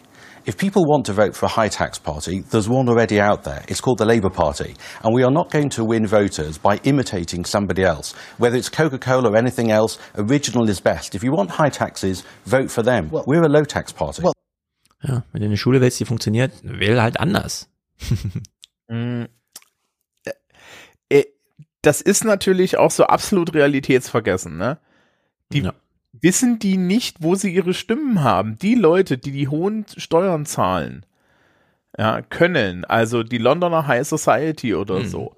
Das sind alles Labour und Lib Dem Wahlkreise. Das, die haben ja, die, die haben ja wirklich, im Endeffekt ist es wie in den USA, ne? Ja. Äh, alles, was urban und jung ist, wählt eh schon Labour. Oder in Schottland halt gnadenlos SMP, aber aus anderen Gründen. Ja. Sie sind nicht, sie, sie sind jetzt die Partei der Unterprivilegierten. Und man kann natürlich sich hinstellen und sagen, ja, die Unterprivilegierten haben uns gewählt, die Unterprivilegierte verachten. Nur ist es halt auch dann irgendwann dumm. Insbesondere in Großbritannien, wo die Leute halt tatsächlich ähm, jenseits von so einem Protestfeature durchaus dann auch noch so ein Ne? Da, da gibt es nicht diese Versteinerung der politischen Positionen wie in Groß, äh, wie in den USA, wo, Hm. wo halt einfach irgendwie die Leute in den, ne, in den roten Staaten militant rot wählen, scheißegal wie bescheuert das ist, was Hm. da jetzt. Ja, in der Hinsicht, ähm, ich, also das kann wieder zurückgehen. Ja, ich frage mich dann auch, ne? Boris Johnson hat ja kluge Wahlkämpfe gemacht. Nicht nur damals, um überhaupt das Amt zu übernehmen, sondern auch, ähm, oder sich da dann richtig mit der, das erste Mal als PM da wählen zu lassen, sondern auch dieses, was, diese Regionalwahlen, die wir besprochen haben, als er da diese Red Wall äh, aufgebrochen hat und in Nordirland, äh, England so richtig abgesandt hat. Und das sind ja Wahlerfolge, die ja genau darauf beruhen, ähm, die eigenen Wähler sich mal anzuschauen und dann wie Trump zu sagen, ich, sympath äh, ich solidarisiere mich jetzt als Reicher gegen das Establishment für die Mittellosen, die Deplorables, die Ausgelachten, äh, die von Labour eben einfach Vergessenen. Und jetzt ist der Wolfson hier drinne und mir nichts, dir nichts, ohne jemals wahrscheinlich Boris Johnson dafür gedankt zu haben oder anerkannt zu haben, was er da geschafft hat, zerreißt er ihm dieses Lebenswerk, indem er ihm diese Wähler mit solchen Sprüchen wieder wegtreibt. Und da muss man sich wirklich fragen, liebe Toys, dann bleibt lieber im Hinterzimmer, ja? klüngelt das unter euch auf, aber sagt das so nicht im BBC-Studio, denn das ist dann super cool, das so zu machen, aber es ist halt auch wahnsinnig kontraproduktiv, wenn Leute zuschauen. Ist ja auch eine. Frage, wer schaut noch zu? Die, die Leute, da, da, die, die Leute, die da betroffen sind, schon ITV. Ja, das glaube ich mir auch. Channel 4. Genau, die sind also ein bisschen außen vor. Sendungseröffnung 12.07. Ähm, wir sind in der aktuellen Woche und ja, das Kandidatenfeld steht. And now there are eight in a crowded field to win the prime ministerial race. But from now on, it's going to get brutal. Es wird brutal. Und Richard Sunak führt. Those eight will go to the first round uh, ballot uh, tomorrow between 1.30 and 3.30 uh, with the result announced uh, as soon as we can uh, after that. Well, so far, Rishi Sunak leads the field in the ballot as the only contender who won't cut taxes straight away. So, who's going to give him a run for his money? So, sehr gute Frage. Wer und kann ihn da überhaupt unterstützen? Und einen Tag später, am 13. Ja, Sunak führt, aber vielleicht geht Boris Johnsons Logik mal wieder auf. Ich stürze die Partei jetzt im Chaos in dieses, in diesen Contest und hm, talking to some very well placed sources, they're saying that Rishi Sunak's support actually fell today. There was some suggestion from within his camp that he was hoping for 100 to 109 votes, got 88. And one very well placed uh, source in the Conservative Party said, You need to be maximising your vote in the first round. At that point, you control the field. And the suggestion is he does not control the field. ja, er kontrolliert das Feld nicht. Man hat sich 30 Stimmen mehr versprochen und vielleicht sitzt ja wirklich Boris Johnson da und denkt sich so, ja, ja, mal gucken, wie lange ihr mich noch als Caretaker braucht. Mhm. Wenn da nichts geklärt wird oder nicht zufriedenstellend und dann sich keine Gruppen versammeln und die Partei nicht zur Ruhe kommt und überhaupt, dann wird so ein Terminkalender auch schnell mal zerpflückt und keine Ahnung, wie oft er die Queen Ja, dann noch es trifft. jetzt nur so zwei übrig und dann gibt's eine Ste dann gibt's halt eine Wahl. Ja, das stimmt. Kann halt nur sein, dass, dass es halt der ein Dödel wird. Ja. Wobei Ja, auf der anderen Seite, weiß ich nicht, also wenn man jetzt so einen Pappaufsteller von Captain Kirk hätte, den damit runterjubelt da. Genau. glaub, auch eine Chance hat. Ja, und diesem Punkt, der super wichtig ist, den nähern wir uns mal langsam. Die Newsnight haben wieder eine Fokusgruppe vor sich und sie lassen die mal über die Kandidaten reden. Und ich finde, das ist wahnsinniges Fernsehmaterial. Ich wünsche mir das in Deutschland auch mehr. Uh, I'll start uh, with some of the high ones. Yeah, she came across really well. Und es ist jetzt völlig egal, über wen reden die da eigentlich gerade und so, ne? Wir hören einfach nur zu, wie die so grundsätzlich über dieses Kandidatenfeld reden. Ähm, so als würde die FDP jetzt so acht Kandidaten irgendwie haben und dann mal so, ja, mal die Leute mal fragen. Uh, I'll start uh, with some of the high ones. Yeah, she came across really well. Um, talking about a daughter, her family, uh, just just sort of feel like there's a bit of a connection, you know, when she talks, like that she'd get me and I'd get sort of her life and where she came from. She seems more real. Not enough experience to run the country. She comes across all right, but yeah, no. Okay, we'll move on uh, to the next um, of the uh, candidates. Um, again, I'm going to hold them up and just put your hand up if you can tell me who this is. Yeah, I know that face, but I can't.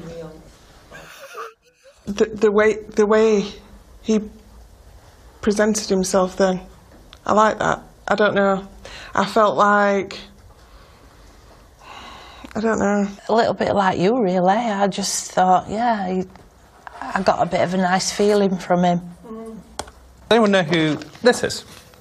So that people can be uh, dealing with the cost. So, jetzt hat sie hier so ein bisschen kurz eingeführt, für uns auch, ein Politiker im Fernsehinterview und danach geht's zurück in die Fokusgruppe. of living challenges in a more feasible way. We need to shrink the size of the state and Yeah, I think it's more of a, a vibe really that I get from her. That she's not. I don't don't feel like she's very genuine. Seems to be very sort of like.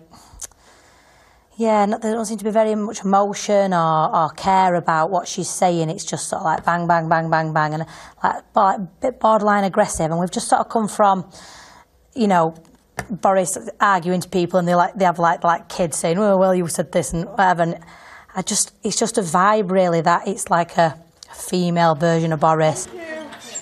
We thought we'd hear a lot today about personalities. Das ist nicht schlecht, oder?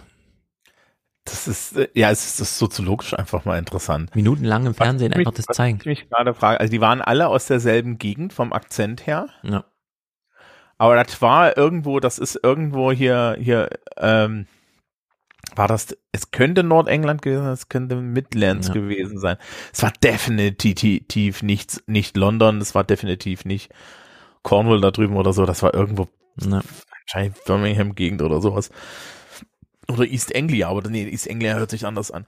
Also, das war auch so interessant. Ich meine, was ich ein bisschen schwierig finde, ist, dass das Panel komplett durchgehend weiß war. Das weiß ich, ob das wie repräsentativ das war. Ja. Aber ähm, Wird ja, Ja. viel gegeben, wahrscheinlich. Das war jetzt so ja, ein Wurf. also total, total spannend. Und ich meine, äh, das zeigt dann halt auch so Weisheiten, die man eigentlich aus der Politikwissenschaft kennt, ne?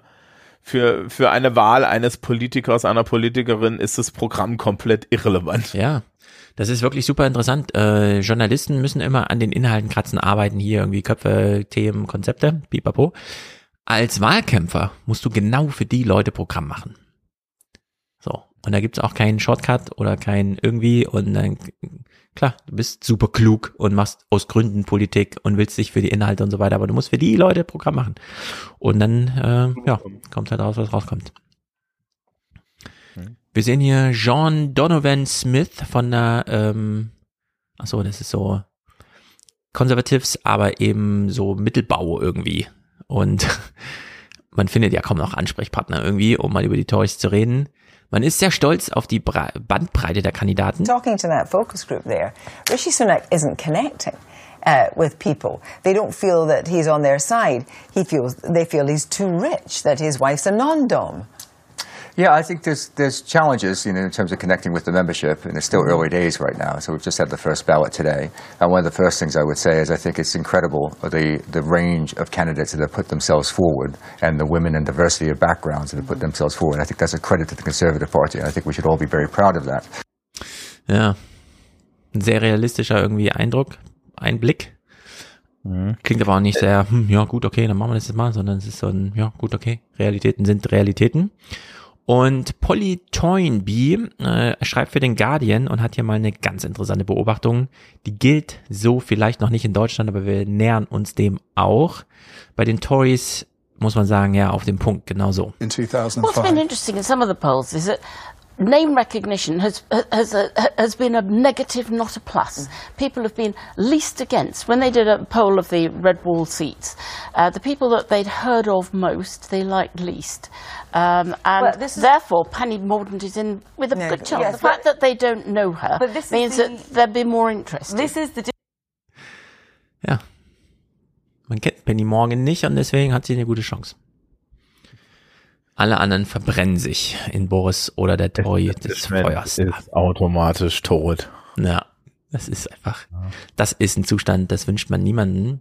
Wenn, äh, wenn, wenn die Tatsache, dass du eine öffentliche Person wirst und jeder eine Meinung zu dir haben kann, dazu führt, dass diese Meinung immer negativ ist. Ja. Ja, es ist einfach brutal, dieses politische Geschäft und der Journalismus dazu eben auch. Wir haben ja jetzt festgestellt, und das waren jetzt wirklich, wir haben ja Sendungseröffnungen und so weiter, auch die BBC hat gerade gar nicht viele Möglichkeiten. Immer mal wieder wird natürlich auf die Cost of Living Crisis, also bei uns so die Inflations- und Armutsdebatte, wie viele Tafeln werden benötigt und so weiter, thematisiert, aber nicht so, dass man jetzt irgendwie sagt, okay, das besprechen wir mal, da wird irgendwie Lösung vorgestellt. Und die Regierung, die es machen sollte, fällt eben aus. Auf ihr liegt aber trotzdem der Fokus, weil dieses Ganze drunter und drüber.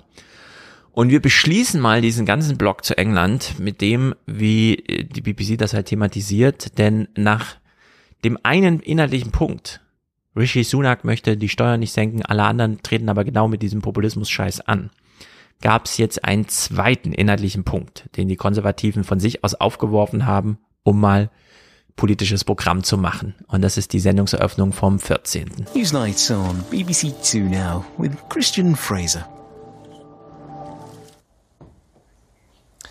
Did anyone think a defining issue in the race to become the next Prime Minister would be the question, what is a woman? Das ist so crazy, dass ich hier, äh, und es ist ja in Deutschland auch gerade Politik gewesen, wie geht man mit Transsexualität um und so. Keine Megadiskussion, aber es gibt diesen äh, Wunsch, diese Gesetze, die das immer noch verkomplizieren, abzuschaffen. Das ganz, das Selbstbestimmungsgesetz kommt ja dank Herrn Buschmann, der die größte, übrigens Herr Buschmann ist, glaube ich, die größte Herausforderung für die politisch interessierte deutsche Öffentlichkeit, die ich je gesehen habe. Weil Zu 50 Prozent möchten sie ihn alle anzünden und zu 50 Prozent möchten sie ihn sofort mit Gold überschütten. Ja. Und ich finde das so super, aber das kommt und ich, diese, diese Diskussion ist eine absolute Non-Diskussion. Ja. Und ich habe Menschen in meinem Umfeld, die sind betroffen. Ja, und wenn du, wenn man einmal weiß, was, was die sich anhören und erzählen und leisten müssen, nur Ja. damit sie irgendwie in ihrem Leben halbwegs glücklich durch die Gegend laufen, ja, ähm, und, und zu dem werden, für was sie sich so oder so Mhm. halten, ja, und das ist da der einzige Maßstab, das ist wirklich so, ja, äh, äh, so, so, so, so ein Nicht-Problem. Und jetzt kommt irgendwie der Markus aus der Ecke, ne, hier Ja. mein, meine, meine bayerische Galionsfigur und, und entdeckt den Populismus wieder und ich möchte ihn davor warnen, weil er war immer stark, wenn er nicht diese Scheiße mitgemacht hat. Ja, ja genau. Wenn er nochmal den Ich renne der AfD hinterher Zug vor die Wand fahren will, gerne. So einer. Soll er machen, die Wahlen rücken ran. Die Grünen haben ihre Umfragewerte, wie sie sind in Bayern. Und ich würde äh, grundsätzlich mal sagen, ähm, gerade bei diesem Thema, was jetzt hier gerade aufgeworfen wurde, da brauchen wir keine öffentliche Meinung. Ähm, das kann man durchaus öffentlich diskutieren.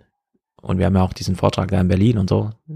Lohnt sich alles nicht darüber zu reden. Wenn, dann kann man darüber reden, weil darüber geredet wird. Also man führt so eine metapolitische Diskussion darüber, was darf, wer, wie und so weiter sich beitragend äußern. Aber für die handfeste Lösung der Probleme, die es da tatsächlich gibt, haben wir Experten, die das dann noch machen.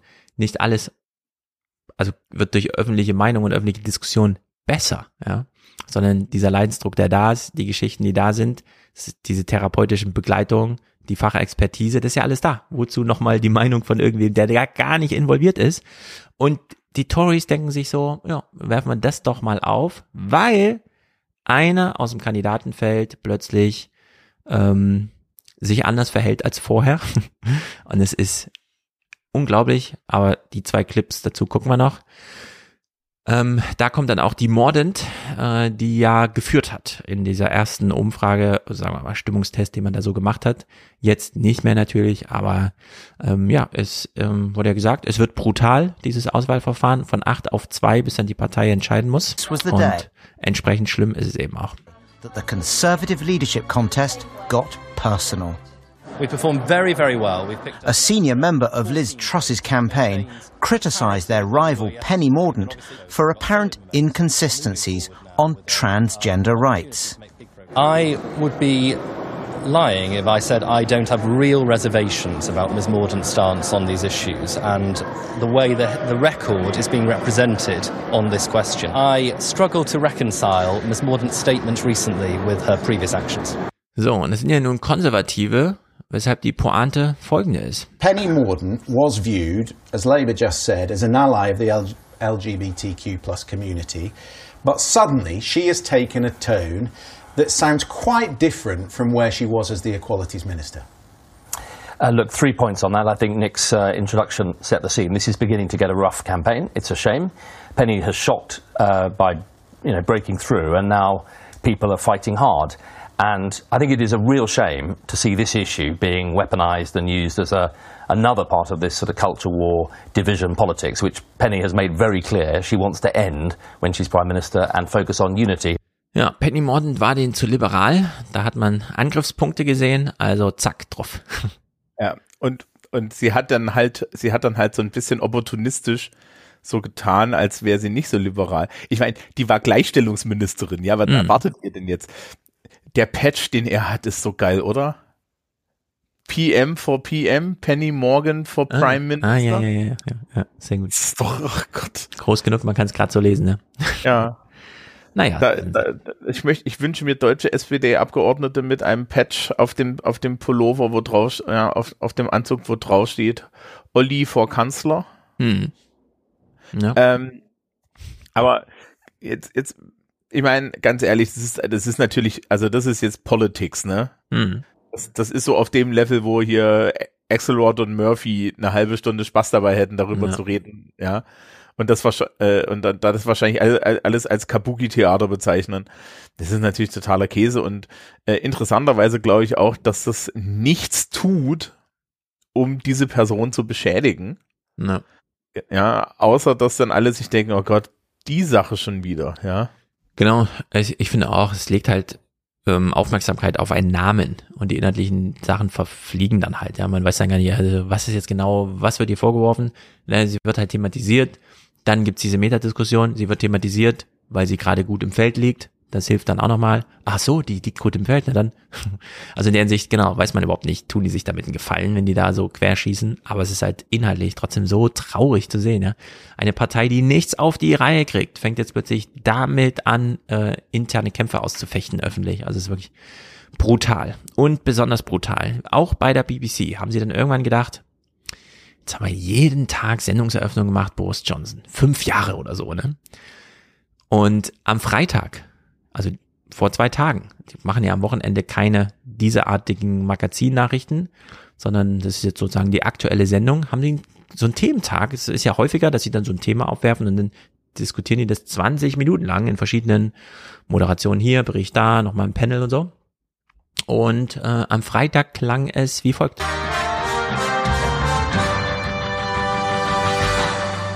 Handovers from an ambulance to a hospital should take 15 minutes. In one part of the country, several patients waited for over 19 hours, longer than an entire working shift. A paramedic told Newsnight one of the pressures. I've had nurses say to me, um, senior sisters say to me, if we let you go, you'll just bring us more. Why do you bring us patients? Well, we bring you patients because we're an ambulance service and you're a hospital. Also tonight, Why you can trust me is because I have spoken truth to power. what did our hand-picked pair of politicos think of the first Tory leadership debate? And what did the candidates say about the man they all hope to replace? Wer sind die beiden? Kennst du die? Nee, aber das ist doch geil. Ja. Das, ist, das möchte ich ge- Das will ich bei der nächsten Kanzlerwahl. Ich möchte, dass bei der nächsten Kanzlerwahl, bei jedem Kanzlerduell, zwei Leute mit so einem Karton mit Pizza. Das bin ich auch. Genau, wir beschreiben kurz die wenn das Szenerie. irgendwie Pundits sind, also wenn das, wenn das Profis sind, noch geiler eigentlich. Aber allein der Style, das ist doch mal, das Genau, ist doch im mal Fernsehen läuft Scheiße. TV-Debatte und statt das Fernsehen einfach nur die TV-Debatte zeigt, zeigen sie, wie, und hier ein kleines Fokusgrüppchen aus zwei Leuten, sie beide essen Pizza und sie machten sich Notizen, äh, dann darüber redet, was sie da gesehen haben. Äh, ich denke auch, diese Art von Reaction-Video braucht man irgendwie. Mehr davon und dann am besten direkt im Fernsehen. Und ja, äh, es ist die Sendung gewesen, in der dann auch dieses Kopf-an-Kopf-Rennen der acht Leute, die alle auf der Debattenbühne standen und so weiter, ähm, hier nochmal auf Platz zwei gedrängt wurde, weil mittlerweile so viele von Millionen Menschen auf Arzttermine warten und nicht mal mehr akute Notfälle überhaupt noch irgendwo unterkommen. Also wir es eigentlich mit einem wirklich gescheiterten Gesundheitssystem in England zu tun haben. Ähm, also das wurde 20 immer noch Minuten lang aus allen Richtungen und so. Traurig. Da kann man noch sparen. Da, Da kann man auf jeden Fall jetzt immer noch sparen, ja. Das ist, äh, und da kann man auch nochmal aus der EU austreten und dann 350 Millionen Pfund pro Woche oder so der NHS geben. Also das ist wirklich. An, an der Stelle, ich, spiele ich spiele so Tabletop-Rollenspiele, ne? Mhm. Rollenspiele und ich habe ein sehr, sehr boshaftes Rollenspiel, das leider hi- hiermit jetzt auf einmal unheimlich relevant wird. Das heißt Lichcraft und die Prämisse ist, dass man eine Transperson ist und die Tories so lange an der Macht sind, dass sie mit den NHS so kaputt gespart haben, dass du deine geschlechtsangleichende Operation nicht mehr bekommst, weil die Warteliste so lang ist, dass du stirbst, bevor du die bekommen kannst. Und deine Einstellung ist dann, und also der Menschen, die das dann spielen, ne, also die des, des Charakters, der man dann spielt, ist, ähm, dass man deswegen untot wird, weil man wird, ja, man, man möchte doch doch seine OP haben. Ja. Ja, in der Hinsicht. ist näher an dieser Realität, als ich das dachte. Ja, das, da liegt so eine gewisse Boykott. Äh, Strategie kann man echt fast andichten. Naja, es ist einfach brutal. Wir machen eine kleine Pause, dann gucken wir noch mal kurz in die deutschen Nachrichten zum Thema Trump. Wir wollen hier nicht ganz aus dem Blick verlieren, auch wenn es ehrlicherweise nichts zu sagen gibt. Der Mann ist alt und tattrig und man hofft irgendwie, dass man noch über die Runden kommt mit ihm. Ich wünsche ja eigentlich, also Trump kann ich schon mal sagen, ich wünsche mir ja eigentlich, dass aus diesem January 6 Committee einfach nur so eine hübsche Anklage rauskommt. Ja, das kann man dann hoffen. Also Trump und Biden sind da, naja, gut. Aber äh, und ein paar kleine minimale deutsche Nachrichten noch. Gut, bis gleich. Unser kleiner Moment. Dankbarkeit, Achtsamkeit, Aufmerksamkeit, Awareness, Wokeness. Letzter Aufruf für den Alias Express. Die Fahrkarten bitte. Und natürlich Zauberwort Resonanz. Das sollten wir natürlich immer häufiger suchen in diesen aufwühlend aufregenden Zeiten. Da ganz vorne dabei ist heute Michael. Er schickt 100 Euro, bleibt kommentarlos, ohne Worte, beste Aussage. Wir wissen alle, wie das gemeint ist. Er ist natürlich hier NFT-mäßig vermerkt und gilt als Präsentator dieser 97. Ausgabe des Fernsehpodcasts. Wir nähern uns der 100. Wird es Party geben? Nein, ich glaube nicht. Alltag ist hier, Alltag und Routine sind ganz entscheidend. Wolfgang ist mit 50 Euro Produzent. Danke für deine Arbeit und Analysen. Sehr gut. Ich danke dir. Dankeschön. Ich sag Dankeschön. Und für Michael können wir auch noch was spielen. Unser Präsentator bekommt ein Zufalls. Dankeschön. Sehr gut. Thorsten und Doreen, das Warten hat ein Ende. Happy Birthday, Thorsten. Äh, das ist toll. Äh, wahrscheinlich hat hier Doreen an Thorsten gedacht. Wie auch immer. Äh, das Warten hat jetzt ein Ende. Thorsten, du hast Geburtstag. Mal gucken, ob ich hier noch ein Evergreen finde. Die sind natürlich alle, hatten wir nicht so Geburtstagsdinge? Keine Ahnung, das ist auf jeden Fall Für Deutschland, für die Zukunft unseres Landes. ziemlich schön und das heißt im Original natürlich, Das wäre schön für Deutschland. es wäre schön, nein, das passt natürlich auch nicht. Es ist ja schön und, ach komm, hier, Evergreen. No pain, no gain. No Pain, No Gain. Einen Podcast zu unterstützen ist schon mal, da ist man auf dem richtigen Weg. Thorsten, ich wünsche dir auch alles Gute. Grüße an dich und äh, vielen Dank dann, liebe Doreen, wenn ich das jetzt richtig kombiniere, wie das hier gemeint ist. Stefan ist auch Produzent, 42 Euro. Er grüßt aus Dresden. Danke, Angela Merkel. Und wir danken natürlich nach Dresden. Sven ist hier dabei, Aaron und Cornelius, alle kommentarlos. Mirko, Dauerauftrag für einen wertvollen Podcast. Sehr gut. Ich liefere hier gerne die Werte und ihr natürlich auch. Das macht Spaß. Danke, Angela Merkel. Hey, der kam gerade schon. Liebe CDU, lieber Armin Laschet, danke für eure Unterstützung. Vielleicht sollte ich die nochmal ändern, jetzt wo sich die Stimmung so dreht und man sich auch über die aktuellen Regierungsparteien ein bisschen lustig machen kann und nicht immer nur über die alten. mal schauen. Äh, Matthias, frische 17 Grad, Grüße aus Kiel. Ja, äh, kühle und frische 17 Grad. Äh, es war ja angekündigt, heute 42 Grad. Es sind nicht 42 Grad hier in Frankfurt, nicht mal zwischen den Hochhäusern. Äh, keine Ahnung, was da schiefgelaufen ist. Mal gucken, wie die Woche jetzt wird. Aber das ist auch interessant, dass wir nicht nur Erwartung hoher Temperaturen haben, sondern dann auch noch ähm, keine gute Vorhersagemöglichkeit mehr. Denn niemand sagt ja, ähm, die haben sich gehört, es wird gar nicht so warm. Doch, es wird so warm, nur wann anders als angesagt ist. Also in der Hinsicht, nicht nur Flutwellen können wir nicht gut vorhergesagt werden, sondern auch Hitze. Das ist natürlich nicht so gut.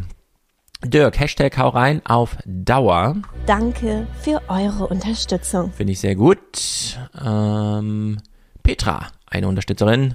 Robert, Udo, Hendrik, Dauerauftrag für, denn er ist auch ein Alien und will Kontakt zur Realität halten in Bielefeld. Ich verkneife mir alle Witze. Jetzt, wo ich sie so selten höre, drohen sie selber, dass ich sie mache. Äh, aber wie gesagt, keine Witze über Bielefeld. Ich grüße nach Bielefeld. Dankeschön, das möchte ich dir sagen. Dankeschön.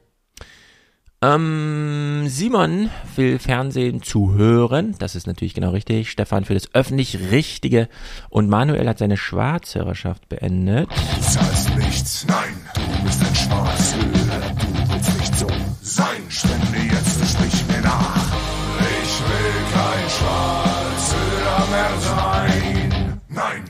Und damit noch Grüße an Steffen Manfred, der hat ein alias Podcast Abo, David, Heiko, Niklas, unser lieber Niklas. Ich habe ihn letztens sogar in echt gesehen. Es gibt ihn, der hat sein Audible-Abo ja schon vor langem gekündigt, um hier wundervolle Intro-Musik zu hören, die hoffentlich niemals verstimmt. Und wir haben auch schon einen neuen Termin, um nochmal nach Polen, Osteuropa und so weiter zu schauen. Roman Vincent, Jorand, wenn ich mich nicht vertue, oder Payman. Das kann auch sein. Äh, manchmal komme ich durcheinander. Stefan Tobias. Äh, Beitrag reduziert, Rest landet im Salon. Na, wie auch immer. Stefan Roland, Christian sagt Danke, Sebastian sagt Danke. Leo will Zeit für ein Duell. Ich glaube, damit kann ich hier nicht dienen, glaube ich. Aber wir können ja nochmal die deutsche Hymne hören.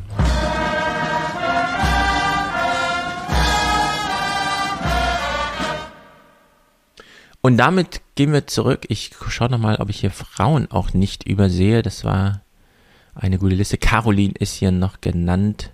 Und N. -Punkt kann natürlich auch eine Frau sein. In der Hinsicht vielen Dank euch allen und zurück in den Podcast. Die Anmoderation mache ich. Du machst ja, mach mal. Ja, natürlich. Na dann. Ja, ich muss, Ich ich esse ja. Let's go. So, dann sind wir wieder zurück äh, Mhm. und aus der Pause. Danke für den ganzen, den ganzen UnterstützerInnen und so weiter. Mhm. Ich hoffe, ihr seid alle glücklich und habt die Melodien vorgespielt bekommen, die ihr vorgespielt bekommen habt. aus dem ähm, aus dem Drama der britischen Politik und der Frage, äh, wer ersetzt Boris Johnson, wechseln wir jetzt zur deutschen Politik. Und da ich sämtliche Clips zu diesem Thema nicht gesehen habe, muss jetzt Stefan weiterreden. Mhm. Sehr gut. Na dann. Es ist ja so, Demografie, wir haben ja immer mal wieder drüber gesprochen. Und es fand ganz explizit für 24 Sekunden Demografieberichterstattung. Das kommt davon. Demografieberichterstattung statt. Das sind 24 Sekunden, ob mit Wir nehmen uns jetzt deutschen 24 Fernsehen nicht Sekunden, genau. hätten. Ich repariere meinen Hals. 24 Sekunden, ja, let's go. Die Corona-Pandemie ist nach Angaben der Vereinten Nationen auch ein wesentlicher Grund dafür, dass die weltweite Lebenserwartung gesunken ist. Im vergangenen Jahr auf 71 Jahre, fast zwei Jahre weniger als vor der Pandemie. Laut dem Bericht zum heutigen Weltbevölkerungstag wächst die Zahl der Menschen immer langsamer. Trotzdem wird erwartet, dass die Marke von 8 Milliarden im November erreicht wird. Ja, Leo weist schon darauf hin, ich schmatze hier. So ist das. Ähm, ASMR nennt man das, ganz genau. Also, die Corona-Pandemie hat die Lebenserwartung gesenkt. Jetzt kann man ja sagen, hm, sind echt so viele Leute an Corona gestorben und relativ früh gestorben, dass es einen statistischen Unterschied macht. Also in Deutschland liegt ja das Todesalter der Durchschnittlichen immer noch so bei diesen 81, 82 Jahren. Glaube ich. So war es jedenfalls relativ lange, bis in den Winter 2021 hinein. Ich kenne jetzt keine aktuellen Zahlen. Aber in Deutschland dürfte das nicht, also es gab eine Übersterblichkeit im Sinne von, auch 81-Jährige haben ja eine Lebenserwartung, die nicht null ist. Ne? Wenn du einmal 81 bist, dann hast du eine Lebenserwartung, die ist noch ein bisschen. Es gab also eine messbare Übersterblichkeit, aber das Durchschnittsalter und so weiter, gerade Lebenserwartung, ähm, wurde wahrscheinlich nicht deutlich nach unten gerissen. Weltweit aber schon, das sollte zu denken geben, aber Lebenserwartung, es stagniert eben auch seit 2014. Es gab nochmal einen großen Anstieg von den 70ern bis 2020, also in 50 Jahren nochmal um 10 weitere Jahre in der westlichen Welt. Aber 2014 ist auch in Deutschland das Jahr mit der höchsten Lebenserwartung. Das ist natürlich nur mal statistisch ermittelt. Lebenserwartungen für Neugeborene und so weiter wird dann aufwendig modelliert. Aber seit 2014 stagniert, wenn man nicht sogar vom leichten Rückgang sprechen kann.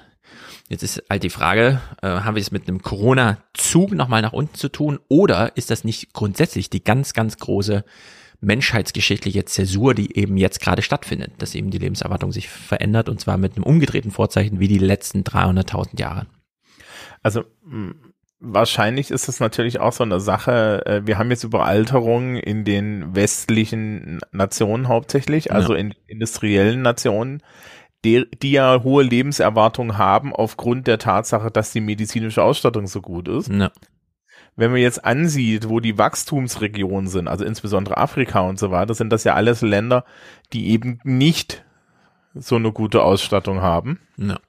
Und dann kann man halt auch schon sehen, es ist halt einfach eine Masse. Ich habe letztens irgendwas gehört, dass Kenia in den nächsten Jahren mehr Bewohner haben wird als, als die EU oder so. So eine ganz absurd hohe Zahl. Ja, also ähm, wir haben ja hier nochmal die Zahl 8 Milliarden gehört, die jetzt erwartet werden demnächst als äh, nächste Hürde, die genommen wird. Man geht ja in der Spitze dann in Mitte des Jahrhunderts bei 10 Milliarden werden nicht mehr erreicht. Das ist ja die offizielle UN-Wertung gerade, die da stattfindet.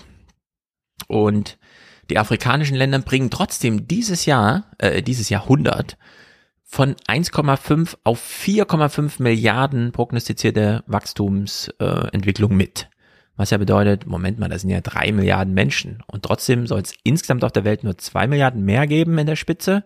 Das heißt ja, irgendwo fehlen dann eine Milliarde. Also irgendwo muss es ja wirklich sinken und zwar im Rest der Welt, der nicht Afrika ist. Ähm, also es ist eine ganz große Zäsur, das wird immer ein bisschen übersehen. Alles, was wir jetzt haben, an Wohlstand, an Entwicklung, an Erfahrung, an politischem Denken und überhaupt, ist ja dem Fakt geschuldet, dass einem Bevölkerungswachstum all das nachschleppt, was ich eben genannt habe. Angefangen beim Wirtschaftswachstum. Das Wirtschaftswachstum kam überhaupt erst zustande, weil die Bevölkerung wuchs. So, da schauen wir aber auf die letzten 400 Jahre. Also wir haben 300.000 Jahre Menschheitsgeschichte, vorrangig Stagnation. Als Shakespeare äh, seine Werke schrieb, vor 400 Jahren haben irgendwie zweieinhalb Millionen Menschen oder so in England gelebt. Ja, und heute sind es 60. Das fand also alles in einem ganz knappen Zeitraum statt. So, und jetzt ist aber auch Peak von diesem sowieso schon kleinen Zeitraum. Also es ist, wir sind sowieso in einer Ausnahmesituation, diesem kleinen Wachstum von 400 Jahren. Und die Ausnahmesituation dreht sich jetzt sogar nochmal um. Also wir haben gerade die Ausnahme der Ausnahmesituation. Und das sieht man jetzt in solchen Zahlen, dass wir in Deutschland uns immer noch darüber freuen, oh, wenig Arbeitslose. Ja, ja, warte mal noch zwei Jahre, wie die Diskussion dann läuft, ja. Wir sehen ja jetzt schon Fachkräftemangel und so weiter, wie das thematisiert wird. Und in der Hinsicht, ja, Lebenserwartung verändert sich jetzt eben anders. Klar kann man immer sagen, es ist ja Corona. Fachkräftemangel, klar, man kann ja sagen, durch den Krieg sind die Lieferketten kaputt, aber man kann auch sagen, nee, das ist jetzt das Neue. Corona hat es vielleicht ein bisschen beschleunigt, aber wir kommen jetzt in die Schrumpfungsphasen rein. Äh, die Hälfte der Länder der Welt schrumpfen in ihrer Bevölkerungsgröße. Und da kann man auch mit Migration gar nicht mehr so viel machen. Ich habe ja die Frage schon mal aufgeworfen, ist Deutschland so super attraktiv, dass wir erwarten können, dass hier irgendwie sieben Millionen Menschen in den nächsten zehn Jahren herziehen? Hm, würde man nicht so davon ausgehen, die gehen dann doch lieber nach England, weil sie da Englisch sprechen und ihre Familie schon zur Hälfte da ist und so. Also in der Hinsicht, das sind alles große Werte und große Entwicklungen und Corona, das wird man so vergessen wie die spanische Grippe. Das äh, hat da wirklich keinen großen Einfluss. Hm. Das, das Interessante äh, an der Frage ist dann ja halt auch, ist es nicht im Endeffekt ähm, so ein bisschen die, die, äh, du hast ja mit Shakespeare angefangen, ne? Mhm. Das ist die früheste Zeit der Industrialisierung, Kolonisation der mhm. Welt und so. Ja. ja. Haben wir es hier nicht auch mit, mit so einem Einpegeln äh, des ersten Ausnahmezustands zu tun? Ja, weil die ja. eigentlich ist die Stagnation das ist nicht so blöde, ja. ja. wenn, man, wenn man sich jetzt so anguckt, was für Diskussionen führen wir noch, Klimawandel und so weiter und so Mhm. fort. Ja, das sind ja auch alles, im Endeffekt geht's da immer auch um Verbrauchs- und Wachstumsgeschichten. Ja, genau. So viel Wachstum geht nicht. Es gibt diese wunderschöne Geschichte, ähm, wie eine Gruppe Elche auf einer Insel gelandet ist, wo sie keine Fressfeinde hatten. Und was ist passiert? Äh, die, du hattest irgendwie mehrere Jahre lang Elche noch und nöcher. Ja, also die haben dann halt äh, sich vermehrt wie Mhm. die Hölle. Und dann sind sie alle verreckt, weil sie die Insel leer gefressen haben. Ja, genau. Und das sind so Naturkonstanten, die gelten halt auch für die Menschheit auf den großen Inseln. So, Ja. und ich meine, technisch gesehen könnte man jetzt sagen, wir könnten durchaus für die, für, für die sieben Milliarden, äh, sieben Millionen Leute, die hier irgendwie interessant für uns sind, könnten wir durchaus attraktiv werden. Nur dafür müssen wir erstmal sieben Millionen Leute loswerden, die dagegen wählen. Zum Beispiel. Das ist Detlef Scheele, dem Arbeitsagenturchef, ein ganz wichtiges Anliegen. Hier jetzt einfach sagen, ich mag keine Ausländer, das geht nicht. Also das ist, äh, daraus kann man keine Politik stricken. Dass äh, Olaf Scholz im Bundestag steht als Finanzminister, seine letzte Rede hält, dort jubelt, dass so viele Frauen noch in den Arbeitsmarkt integriert werden können und so weiter und völlig vergisst, nochmal die Migration zu erwähnen, weil er Angst davor hat, dass die größte Oppositionspartei da nochmal einen YouTube-Clip draus dreht alles geschenkt, ja. Das ist so schade. Äh, man müsste das anders angehen, dieses Thema. Und nochmal dieser Hinweis, ich habe es jetzt schon ein paar Mal gesagt, wenn Detlef Scheele sagt, wir brauchen 400.000 Zuwanderungen, dann ist das pro Jahr netto. Schon eingepreist ist, dass Deutschland auch ein Abwanderungsland ist. 600.000 Menschen pro Jahr verlassen Deutschland. Bei 400.000 netto Zuwanderung heißt das also eine Million Menschen pro Jahr. Und ja, das sind dann genau diese Texte, die das prognostizieren und durchkalkulieren, von der UN geschrieben, die dann von der AfD aufgegriffen werden. Ah, Umvolkung. Die wollen Umvolkung. Ich habe das im Buch so ein bisschen nachvollzogen, wie die Diskussion damals lief. Es sind die realistischsten Kalkulationen, die es gibt zum Thema und die mutigsten, weil sie eben auch mutig publiziert werden und nicht so unter der Hand irgendwie im Ministerium nur so kursieren, wenn sie nicht irgendwie so querbeet mal so plötzlich eingelesen, eingesehen werden können. Und das sind aber die Texte, auf denen die ähm, äh, AfD zum Beispiel äh, so die Hälfte ihres Gründungsmythos zieht, ja, dass irgendwo nur eine Umvolkungsidee äh, publiziert wurde. Und äh, so kann man nicht darüber politisch diskutieren. Also dann ist hier einfach Bankrott angesagt. Und man muss immer wieder sagen, 1971 war das Jahr, in dem die Geburtenrate in Deutschland nicht mehr ausreichte. Wir haben dann mit Migration einiges gemacht und noch sehr viel mit, naja, nochmal zehn Jahre Lebenserwartung draufgelegt. Nur jetzt ist das ausgereizt. Jetzt sterben die Leute. Also mit Lebenserwartung gibt's nicht mehr viel zu holen. Pro Jahr, 365 Tage, wird Deutschland im Schnitt 70 Tage älter.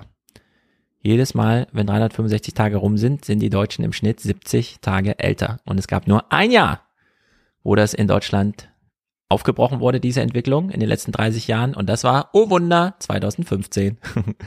und da ist aber auch nicht die deutsche Bevölkerung äh, jünger geworden, sondern nur die Bevölkerung in Deutschland, also inklusive Ausländer. Die deutsche Bevölkerung ist natürlich auch älter geworden, weil es sind nur die Ausländer, die kommen, die jung sind. Alle, die, die hier sind, sind alt. Also in deren Sicht unendlich viel Diskussionsbedarf. Ich freue mich natürlich, dass mein Buch dann im September kommt und dann kann man da mal ein bisschen drüber reden. Aber das ist schon die 24 Sekunden, die wir jetzt hier mal geliefert bekommen haben, das reicht nicht. Hier fehlen ein paar Themenabende. Also an der Stelle, ne, ich bin ja 2001 an die Uni gegangen. Hm. Und im ersten Jahr hatte ich äh, äh, Sozialstruktur Deutschlands, Standardvorlesung mit einem ziemlich coolen Prof. Ja. Und als wir an der Stelle demografischer Wandel haben, hat der sich hingestellt und gesagt, passen Sie mal auf. Ich erkläre Ihnen das jetzt alles und dann sage ich Ihnen, dass wir seit 20 Jahren alle zwei Jahre bei der deutschen Politik anklopfen und sagen, Leute, das ist ein Problem. Ja. Glauben ja. Sie doch nicht etwa, dass das irgendjemand interessiert hat. Ja, ja, ja, ja, ja. Wie soll man sagen? Es das ist Unterrichtsstandard. Genau, es darf da nicht interessieren, weil man es dann öffentlich thematisieren müsste. Auf der anderen Seite gerade Olaf Scholz, ehemaliger Arbeitsminister, Finanzminister, der schreibt den Bundeshaushalt. Der war Chef des Instituts für Arbeitsmarkt und Berufsforschung. Ja, also wirklich weisungsbefugter Chef und so. Der weiß, was die da kalkulieren. Der kennt die Zahlen der steht im Bundestag und sagt, damals unter Kohl haben die Leute auch gesagt, das mit der Rente klappt nicht und so weiter. Aber wir sehen doch heute, das klappt. Nee, damals unter Kohl war die Rente selbst genügsam. Da ist sie ohne 100 Milliarden aus dem Bundeshaushalt ausgekommen. Ja, und diese 20, 30 Jahre Entwicklungsgeschichte kann man doch wirklich mal einpreisen, wenn man sie doch weiß als Finanzminister und dann mal einen Punkt machen. Aber nein, es wird da wirklich öffentlich und offensiv gelogen. So weit, dass der von dir schon gelobte Buschmann von der FDP im Plenum sitzt, ist leider nur im ähm, im äh, Protokoll nachzulesen. Man hört es nicht, wenn man das schaut, aber dafür gibt es ja dann Bücher wie meine, da kann man das nochmal an die ja, Oberfläche kramen, dass dann der Buschmann in die Rede vom Scholz reinruft, ja, gibt's jetzt Demografieleugner oder was? Und unterstellt das eben dem Scholz. Also in der Hinsicht, da ist schon einiges los und die kennen sich auch aus, nur die wollen es halt nicht thematisieren. In ja, der Hinsicht, tja, ja, ja, ja, ja, das wird heikel. Ähm, aber hier war es mal explizit, Demografie, man hat es mal genannt, die UN-Zahlen und so weiter wenn auch nur unter Hashtag Corona, ja, also. Ja. aber, aber auf der anderen Seite, wir wollen es nicht thematisieren. Jetzt mal ganz ehrlich. Möchtest du eine Woche lang Fernseh-Talkshows in Deutschland zu dem Thema haben? Unbedingt und ich sag dir auch warum. Und damit kommen wir zum. Ja, aber gut, das, dann muss ich, die gucke ich mir hier nicht an. Ja, na, weil na, die Tabletten habe ich nicht. Bisher ist es ja so, wir haben ja auch die Rente als Begriff vom Buchdeckel gestrichen, weil Rente, oh nee, und so, da geht man ja weiter, da will, will man nichts zu tun haben. Hast du dir schon über deine Rente gesorgt? Ah nee und so, ne? Kennst du jetzt weniger als äh, angehender Pensionist, aber wir wissen ja, wie es so ist in Deutschland. So, und jetzt ist ja die Frage, und damit kommen wir zu Robert Habeck, und ich habe es vorhin schon mal aufgeworfen. Bei Corona haben wir ja auch öffentlich diskutiert und alle waren, oh, unbedingt, ich muss den Drosten hören, ich muss den Drosten hören da kam ja auch keiner und meinte, ja, so ein Virus ist so wahnsinnig klein, da kannst du gar nichts machen. Das fliegt durch die Luft, das ist unsichtbar, das macht dich einfach krank. Was interessierst du dich dafür? Weil Selbstwirksamkeit, wir haben bei Drosten was gelernt. Kontakte, Hände waschen, Abstand halten, der ganze Kram. Ja, wir wurden dort in die Lage versetzt zu handeln. Und das ist bei der Demografie als Problem auch so. Wir wünschen uns doch alle, und wir kennen auch die Wege, aus der demografischen Falle mal rauszukommen. Was ist mit meiner Ausbildung? Was ist mit meiner Miete? Äh, Höhe? Was ist mit der Qualität meines Arbeitsvertrags? Das ist alles Demografie. Ja? Die Demografie, der Dämon Demografie ist ja Hauptautor dieser Texte. Warum ist mein Arbeitsvertrag so schlecht? Warum sind die Konditionen so viel schlechter als früher? Warum ist meine Miete so viel höher als vor 20 Jahren und so weiter? Das ist alles Demografie, die Grundlage. Wenn man darüber spräche, könnte man da auch ein bisschen was machen. Ja? Dann gäbe es nicht nur von politischer Seite aus mal ein paar Programme und dann auch Demografie, Gesetzespakete, wie wir Klimagesetzespakete natürlich haben und nicht nur kleine Doktorspielchen so an elementaren Details, sondern nee, wir würden es ja natürlich groß binden und dann als das ist das Ding. Darüber muss man diskutieren. Und der Habeck kriegt hier diese Frage. Warum machen Sie immer diesen Alarmismus und so weiter? Und er hat eine äh, ziemlich gute Antwort. Zumindest können wir sie da rauslesen. Und dazu spreche ich jetzt mit dem Bundeswirtschaftsminister. Er ist uns zugeschaltet aus Prag. Guten Abend, Herr Habeck. Hallo, guten Abend nach Hamburg. Sie sprechen davon, dass Russland Energie als Waffe gegen uns einsetzt. Sie sagen, dass wir als Gesellschaft vor eine Zerreißprobe gestellt werden. Betreiben Sie damit nicht auch genau das, was Putin will in diesen Tagen, uns alle verunsichern, uns gewissermaßen Angst machen? Ich glaube, wir sind in einer Situation, wo man sich äh, klar die Karten legen muss. Und das hat ja auch einen Effekt. Deutschland hat Energie eingespart. Der Gasverbrauch ist in diesem Jahr 14 Prozent niedriger als im letzten Jahr. Sicherlich ein Teil auch der warmen Witterung geschuldet, aber nur ein Teil davon. Und das ist das Gegenteil von dem, was Putin beabsichtigt, dass wir in einer Demokratie wahrhaftig miteinander umgehen und ausgehend von einer gemeinsamen Analyse dann gemeinsame Entscheidungen treffen.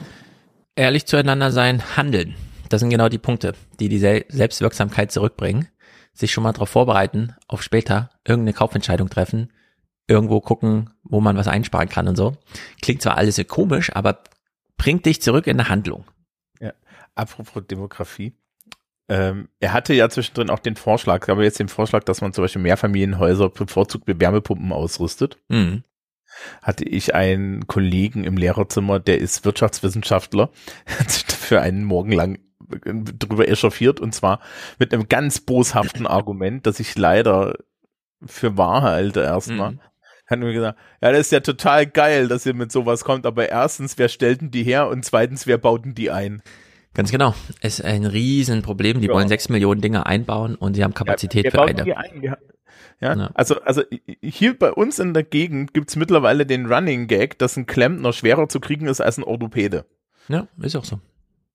Ja, und schon gar nicht aktuell. Ich hatte die Unterhaltung mit meinen Eltern, ja, weil in der Familie ist ein, ist ein Haus. Mhm.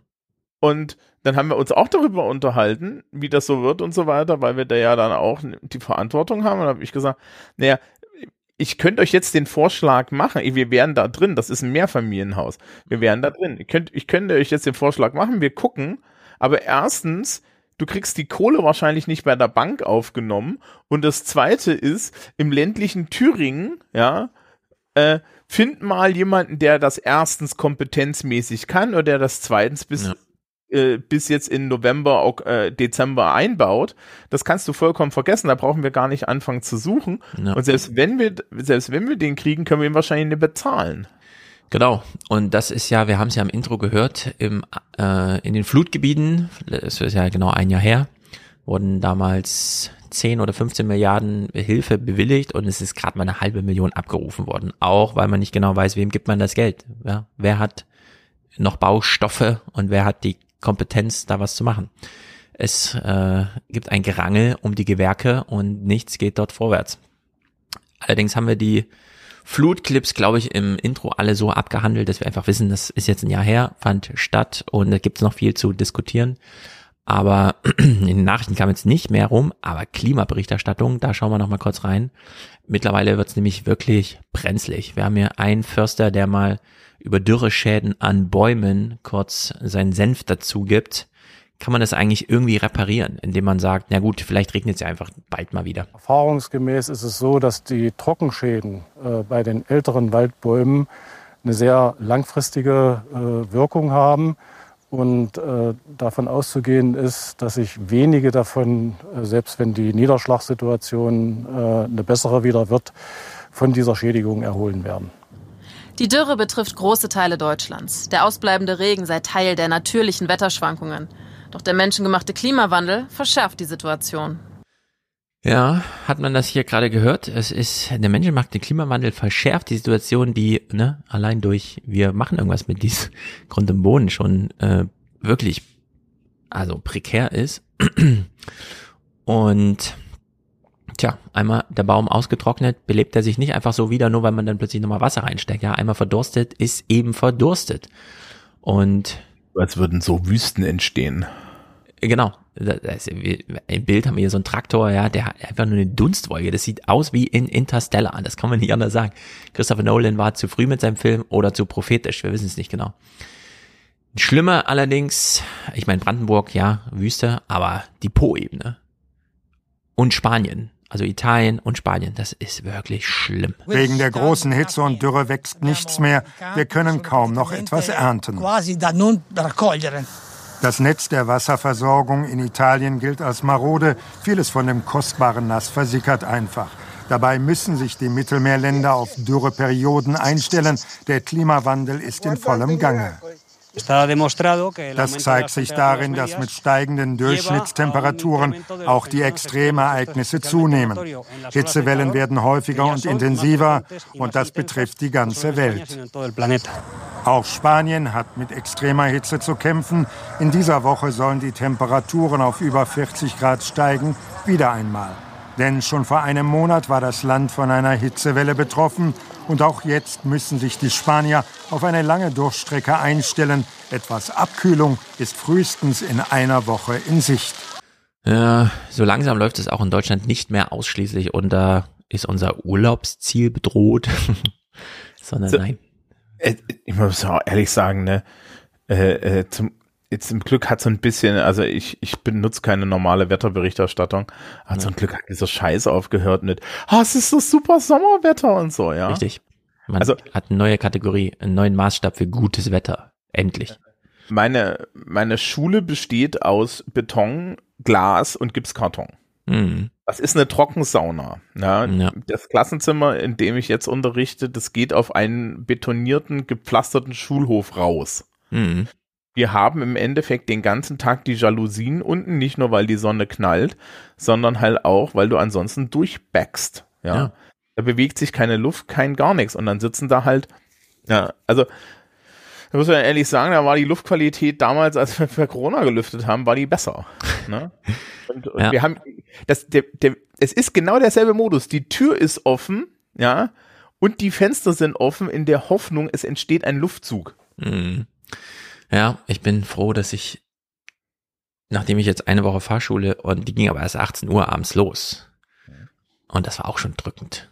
Aber tagsüber den ganzen Tag und so ging dann auch immer nur, obwohl es auf dreieinhalb Stunden angelegt war, nicht mal zwei.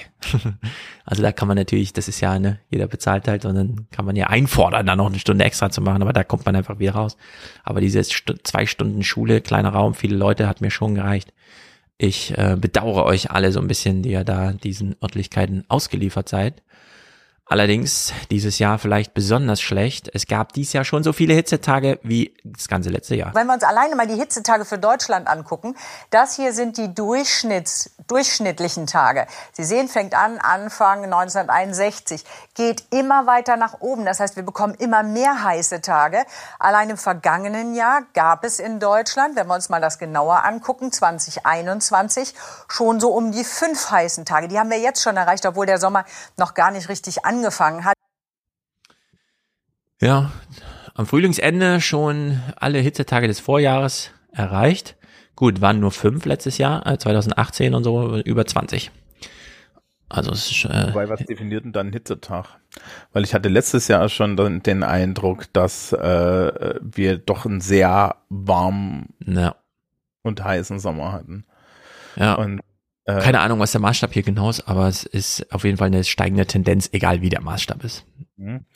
Und da muss man immer sagen, Hitze und Hitze und Trockenheit haben nur bedingt was miteinander zu tun. Ja, Auch, Trockenheit ja. ist noch mehr. Also äh, deswegen, aktuell geht's ja immer noch so ein bisschen, ne? Du hast dann irgendwie deine, deine heiße Woche und danach gibt's wenigstens mal so ein Gewitter, das, ja. das durchläuft. Ja, ja. da hatten wir ja auch jetzt in den letzten Jahren so, so Phänomene, dass das halt einfach drei Wochen backt. Und wenn das drei Wochen backt, dann haben wir Genau, es gab diesen einen November vorletztes Jahr oder vorvorletztes Jahr, wo es einfach nicht geregnet hatte in Frankfurt. Einen ganzen November lang kein Regen. Es war zwar jetzt nicht super heiß, war ja November, aber es war wahnsinnig trocken. Also alles hat gelitten. Und Demografie, aber hier wieder nur über Bande gespielt. Also der gesundheitsbezogene Hitzeschutz in Deutschland ist im Moment wirklich noch problematisch, weil im Prinzip flächendeckend keine systematischen Hitzeaktionspläne vorliegen. Was in Deutschland schon angegangen wurde, sind eher so städtebauliche Maßnahmen wie durch Lüftungsschneisen oder mehr Grünflächen. Ja, man versucht so ein bisschen, okay, mittelfristig, aber äh, gesundheitsbezogener Hitzeschutz, puh, das steckt in den Kinderschuhen. Das ist nicht schlecht fürs älteste Land der Welt, ne? ja, vor allen Dingen, ich weiß, dass es in den USA schon länger so, da gibt's dann halt kühle Räume und so.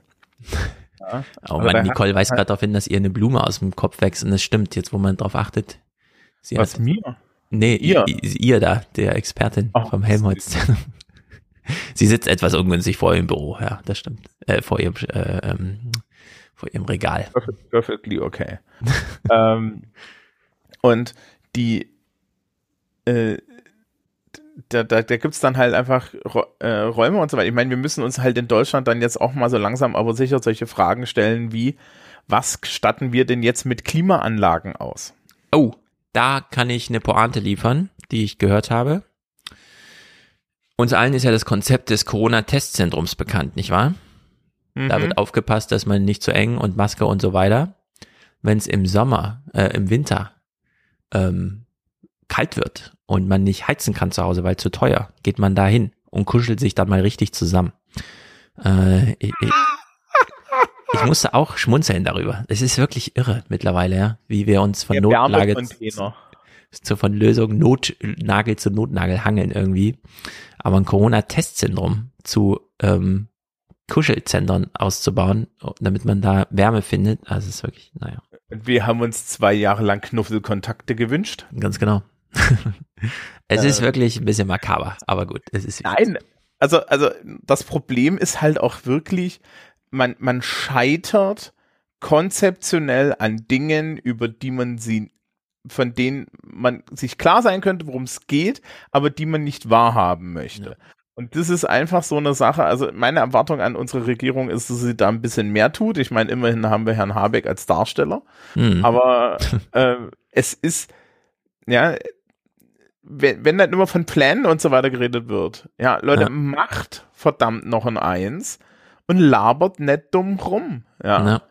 Und äh, das Problem ist dann halt auch, du kannst keine, das, wir haben vorhin von Selbstwirksamkeit geredet, ne? Die, in unserer Gesellschaft kannst du nur mit einer gewissen Menge an Selbstwirksamkeit rechnen, weil alles über 60 nicht mehr wirklich eine entwickelt. Ja. ja.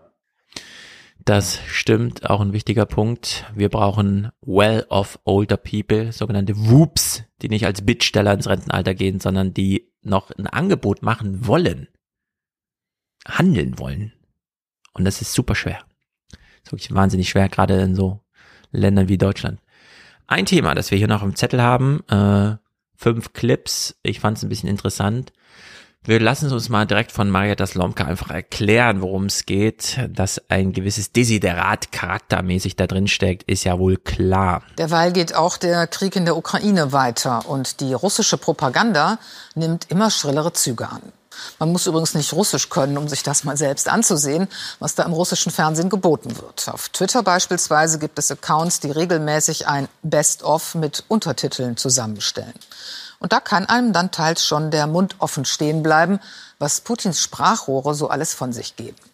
Ja, also klar, wir können alle Twitter gucken und so weiter. Es wäre doch schön, wenn sie doch mal so eine ganze Sendung für uns aufbereiten. Auch das, was nicht so Twitter mega, das ist aber das Highlight und so weiter ist. Ich, ich wollte gerade ja. gerade fragen, impliziert das jetzt, dass die Redaktion der renommiertesten Nachrichtensendung ja. Deutschlands dieselben Twitter-Accounts guckt, die ich gucke? Genau, ja. Haben die nicht Geld und Mittel? Mhm. Ach nur. Ja. Es ist, ich verstehe es auch nicht, was das alles soll. Äh, ich wünsche mir auch, die haben doch da einen Korrespondenten in Russland ja. und so Also, also das ist doch die ARD, die haben doch so ein Auslandsjournal, die haben überall Korrespondenten und sowas. Die haben bestimmt Leute, die Russisch können. Hm. Können wir ja mal was machen. Eben, ich denke auch, und da steckt ja auch ein gewisser Wunsch von mir drinne, dass man sich hier einfach mal drum kümmert, uns das mal aufzubereiten. Aber nein, findet so nicht statt. Na gut, sie gucken halt für uns diese kleinen Twitter-Videos, die wir eigentlich schon kennen, aber sie werden damit zumindest mal im Fernsehen thematisiert. Und sie greifen sich ja ein Beispiel raus, wo Deutschland explizit genannt wird. Zwei Moderatoren tun sich besonders hervor. Margarita Simanian, Chefredakteurin der Propagandakanäle RT und Sputnik die nicht müde wird, der Ukraine jedes Existenzrecht abzusprechen. Und Wladimir Solowjow, der schon mal dazu aufrief, Deutschland möglichst bald anzugreifen, solange die Bundeswehr noch schwach sei. ja, Leo weist im Chat gerade darauf hin, auf Tracks, du hast es mir auch schon empfohlen, Arte Tracks hat mit einer russischen Exiljournalistin genau zum Thema russische Propaganda gesprochen. Ja, und das ist total krass, weil ich habe das mehrfach jetzt als YouTube-Werbung bekommen. Ja wo dann auch der, das komplette Video läuft. Also ich weiß jetzt, YouTube ist mittlerweile, kannst du anscheinend, ist die Werbung so billig geworden, dass man komplette Videos als Werbung kaufen kann. Ja, ja wer weiß, genau, irgendwas. Irgendwas ja. läuft da, Arte tut sich da wieder hervor. Es sind so, so wahnsinnig viele sehr gute Arte-Empfehlungen, die man so bekommt, wenn man da mal russische Propaganda schauen kann. Das ist ja auch nicht ganz uninteressant. Sie schauen hier auch mal berichterstattermäßig wirklich rein in diese Clips und so und naja, Sie hat jetzt für die Moderation so Thema Deutschland ausgewählt. Jetzt holen Sie sich natürlich einen Clip, wo dann der Chefpropagandist auch gleich vom Hitler spricht. In dieser Sendung ist EU-Kommissionspräsidentin Ursula von der Leyen dran. Von der Leyen spricht über europäische Werte und dass die Ukraine den Krieg gewinnen soll. Dann kommt Solovjov mit einem Nazi-Vergleich. Da fehlt nur noch eins. Sieg Heil und die Hacken zusammenschlagen, so der Moderator. Er sagt, Ursula, begreifst du, welchen Unsinn du redest? Und er wendet sich an Deutschland. Ihr seid es gewohnt, dass dem Deutschen Reich der kleine Bruder dient, das ukrainische Reich. Bandera ist ein treuer Nachahmer des Führers der deutschen Nation, Adolf Hitler. So, schön und gut. Jetzt kriegen wir eine Korrespondenteneinschätzung von vor Ort, die mal den Charakter russischer politischer Talkshows im Fernsehen beschreibt. Und wir denken uns, ey, wir haben doch auch Talkshows. Also diese russischen Talkshows, die sind meiner Einschätzung nach schon an ein heimisches Publikum gerichtet. Da geht es darum, das russische Volk in eine Art Alarmzustand zu versetzen, damit ähm, gar niemand erst auf die Idee kommt, vielleicht mal was kritisch zu hinterfragen oder gar zu widersprechen. Und damit dieser Alarmzustand sich nicht abnutzt, müssen die Sendungen eben immer deftigere Töne anschlagen und immer krassere Bedrohungsszenarien an die Wand malen. Ja, Krieg mal außen vor. Ich weiß auch noch, wie Sabine Christiansen immer Hans-Olaf Henkel vom BDI da hatte, um uns nochmal zu erklären und zwar jeden Sonntag, welcher Gürtel jetzt wie eng geschnallt werden muss und so weiter und wo die Wachstumsimpulse herkommen und dass jetzt ja wirklich mal die alle entlastet werden müssen und wenn wir nicht alle sofort in Aktien gehen, dann fällt ja Deutschland auseinander und so. Also ja. in Sicht. Weiß ich nicht. Wie, wie viele Pandemie-Talkshows hatten wir? Oder sowas, genau. Dieser Dauerstress, also ist ja wirklich äh, gut, aber dann haben die das in Russland so auch als Fernsehkultur. Zumindest da können wir verstehen, so ein bisschen, wie sich das anfühlt. Aber man muss halt auch sagen, also die machen diese, diese, diese, diese äh, Chefpropagandist, ne, der macht ja dann jeden Tag irgendwie anderthalb Stunden oder zwei Stunden. Ja, das Druck ist crazy. Angucken.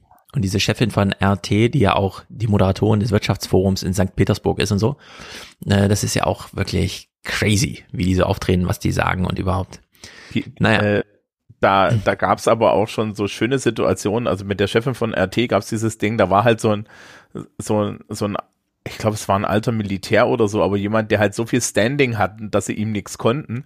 Mhm. Der hat gesagt, na ja, also so gut läuft es nicht. Und was ist denn hier eigentlich die Kriegsbedingung?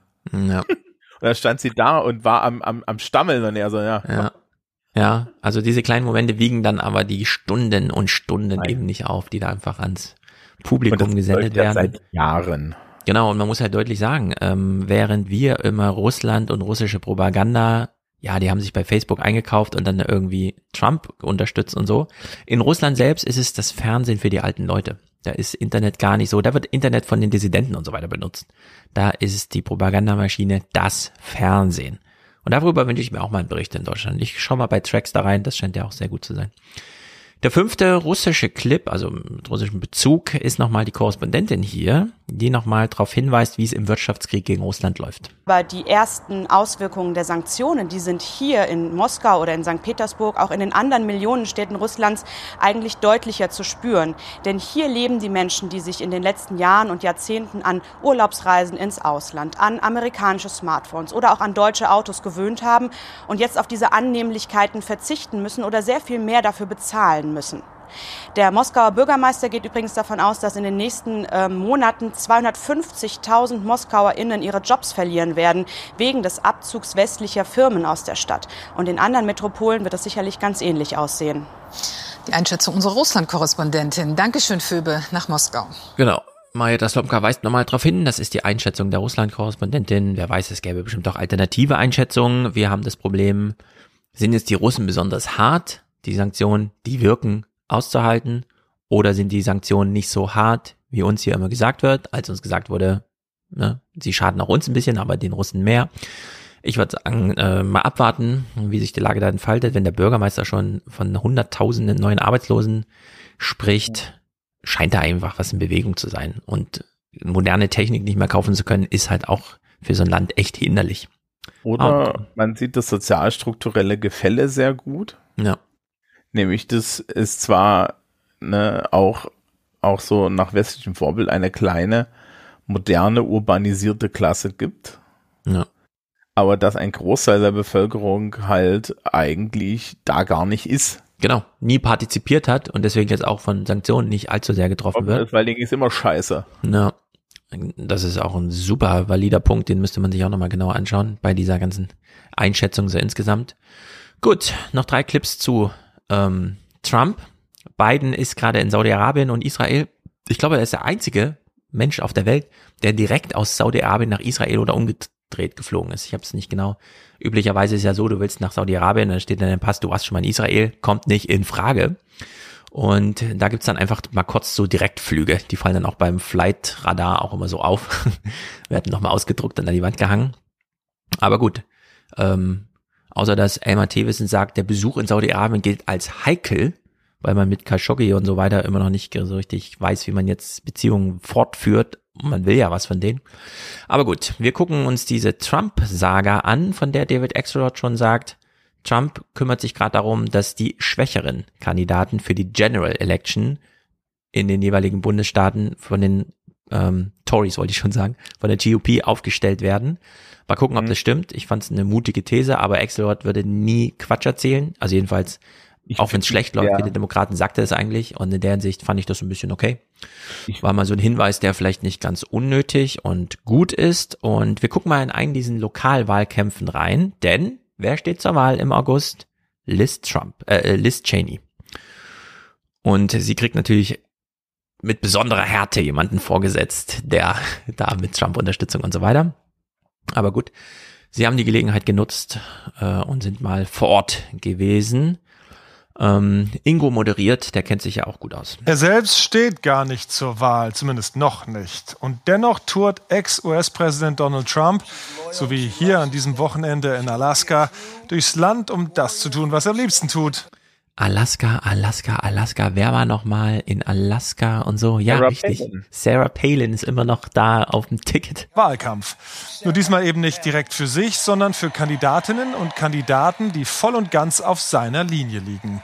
Und die sich im parteiinternen Wettbewerb gerade durchsetzen müssen, um dann die republikanischen Kandidaten für die Kongresswahlen im November sein zu können. Meine, Sarah Palin, das war damals mit John McCain und so, 2008. Jetzt haben wir 2022. Was ist hier los? Also Sarah Palin ist ja eine dieser Gründungsfiguren der Tea Party, die ja. Trump ermöglicht haben. Ne? Dieses, dieses absolut ent, hirnentleerte ja. Radikalisieren von Menschen genau. anhand von, von auch absoluten Baller-Baller-Politiklinien. Mhm. Ähm, also es ist auch geil, ne? Da unten auf dem, auf dem Pult steht drauf, wo du die Kohle spenden kannst. Das ja. ist so wahnsinnig. Ähm, und das Interessante ist, also wir können ja kurz Axelrods Argument erklären. Mhm. Axelrod Axelrods Argument und äh, ich finde das absolut stichhaltig ist, Ja. Trump primary jetzt diese ganzen absoluten voll vollrechten Ja. ja, äh, Spinnerkandidaten, ne? Ja. Also um von Trump endorsed zu werden und damit im Endeffekt von seiner Base gewählt zu werden, musst du mindestens die sogenannte Big Lie erzählen, nämlich dass er die Wahl, die er eindeutig verloren hat, nicht Richtig. verloren hat. Und am besten dann auch noch irgendwie pro Waffen ist und diese ganzen äh, diese, diese ganzen, wir möchten jetzt dringend das Mittelalter zurück, Entscheidung vom Supreme Court total geil Ja. finden und natürlich den Donald total geil finden. Ja, und Q-Folgen und den ganzen Kram. Pizzagate Genau. noch mal ein bisschen im Hinterkopf und Ja. Und diese Kandidaten ähm, werden da, gewinnen dann im Zweifel eine republikanische Primary. Jetzt Mhm. ist das Problem, die werden danach einer allgemeinen Wahlbevölkerung vorgestellt. Und dann musst du als Demokraten eigentlich nur jemanden hinstellen, Ja. der irgendwie windelweich ist genau. und möglichst viele Leute abholen mit Guten Tag, ich bin übrigens ein Mensch, der nicht eingewiesen gehört, Mhm. ja. Und Jetzt sag mal, mal so, du sagst jetzt nicht eingewiesen gehört, aber wir haben das ja von Green äh, gehört. Es reicht ja schon, wenn du als Demokrat antrittst und sagst, nein, ich glaube nicht, dass die Aliens mit Lasern auf unsere Schule schießen und dort die Kinder Genau. zu Transsexuellen machen. Ja, ja. Und das ist genau das innerliche Argument so ungefähr, ja. Das, das ist wirklich, so das Level. Und dann, dann, dann wird halt alles, was irgendwie noch so ein bisschen Realitätskontakt hat, wird dich wählen und dann hast du den Sitz. Ja. Und das ist jetzt so ein bisschen, und es ist ja auch, es gab jetzt äh, im letzten Hexon Tab haben sie mal, äh, hatten sie so die ersten, ähm, die ersten Umfragen nach Mhm. äh, diesen ganzen Supreme Court Hearings und es stellt sich heraus, dass diese suburbanen äh, Leute, die Trump gewählt haben 2016, ja, die Trump nicht mehr wirklich gewählt haben 2020, wo es so auf der Kippe Ja. stand, gerade ja, Suburban Women, dass die jetzt allesamt nur noch dastehen und sagen, also Moment mal, du hast, ja, die, es wurde gerade hier überall Waffen erlaubt, weil diese Mhm. Waffengesetze gekippt werden. Ihr habt den Klimawandel freie Bahn gelassen, weil er die EPA entmachtet hat. Und ähm, ich kann, ich, ich muss mindestens, auch wenn ich reich bin, 400 Kilometer weit oder irgendwie einen halben Tag lang mit dem Auto fahren, um einen Schwangerschaftsabbruch äh, äh, zu haben. Ja, dann, die, die stehen halt alle da und sagen, also Entschuldigung, und das alles, ja, Trump klopft sich ja auf die Schulter, dass er diese Leute da in den Supreme Court gehievt hat. Die stehen halt alle da und sagen, also ich, sorry, aber nö, nö. Und das wird, man kann das jetzt einfach als Demokraten auch politisch nutzen. Das andere Problem ist natürlich, dass man mit beiden den schwächsten Präsidenten aller Zeiten hat. Aber das wissen wir ja noch nicht, wie das dann in zwei Jahren aussieht. Das ist erstmal nur für die Midterms jetzt natürlich blöd, aber mal gucken, inwieweit es dann da reinschlägt. Man muss auf jeden Fall sagen, dass die Umfragewerte, Wo dieses Drama da von meinen Augen ja, also die Approval Ratings für Biden sind gerade schlechter als Trump damals nach den, in den ersten zwei Jahren. Das, das große Problem, was Biden hat, ist aber auch, der, Entschuldigung, äh, das ist doch eine absolute Lüge, dass, Profes, äh, dass, dass die Politik was gegen Inflation tun kann. Ja. ja? Was soll sie denn Und die ist ja gerade acht Prozent, noch ein bisschen höher als in Deutschland. Also, Die allgemeine. Ne? Ne, das ist wirklich äh, nicht vor allen Dingen eine Inflation, die auch dadurch zustande gekommen ist, dass ein anderer Präsident, wir wollen jetzt niemanden angucken, Mhm. ähm, willy-nilly Kohle rausgehauen hat noch und nöcher Ja. in eine Wirtschaft, die eigentlich nicht da war. Genau, dieses ganze Trickle-Down-Zeug nochmal durchgefedert Naja, das waren ja auch und na. Naja, sie sind vor Ort beim Wahlkampf von Liz Cheney und holen sich eine O-Ton-Collage von den Leuten, die da die vierte Juli-Parade mitmachen. Konservative Patrioten, die ihr Land feiern, nicht nur am Nationalfeiertag, sondern Tag für Tag. Genau deshalb unterstützen sie Liz Cheney, sagen sie, auch wenn sich die Mehrheit der Partei von ihr abwendet. Sie macht eine sehr konservative Politik und sie steht für unsere Verfassung ein. Unsere Demokratie ist ehrlich. She's not interested in just herself. Es geht ihr offensichtlich nicht nur um sich selbst. Ich meine, Cheney riskiert alles, ihre ganze politische Karriere, weil sie für ihre Überzeugungen eintritt und versucht, das Richtige zu tun. Cheney ist zu einer Art innerparteilicher Hauptgegnerin von Donald Trump geworden. Ja, wer weiß, wie lange sie gesucht haben am Straßenrand, um dann nochmal solche Fürsprecher zu finden. Ich glaube gar nicht so lange. Und das, Meinst was du? da erzählt wurde, ähm, ich, das ist natürlich auch so eine amerikanische Erzählung, ne? Sie steht für ihre Sachen ein und so weiter und sie steht für die Verfassung ein. Das ist eine Republikanerin, das ist die, äh, also Dick Cheney und so, ja, das ist hier, die ist äh, auch- Halliburton nimmt sich die, nimmt sich den Irak. Äh, da muss man halt auch mal sagen, ne, die ist nicht, die, die sitzt zwar jetzt in diesem January 6 Committee, aber da, äh, die würde niemals irgendwie mit AOC auch nur eine Sekunde Ja. dasselbe abstimmen, ja, also da braucht man Ja. sich keine Illusionen machen. Ja, Genau, äh, in der Hinsicht.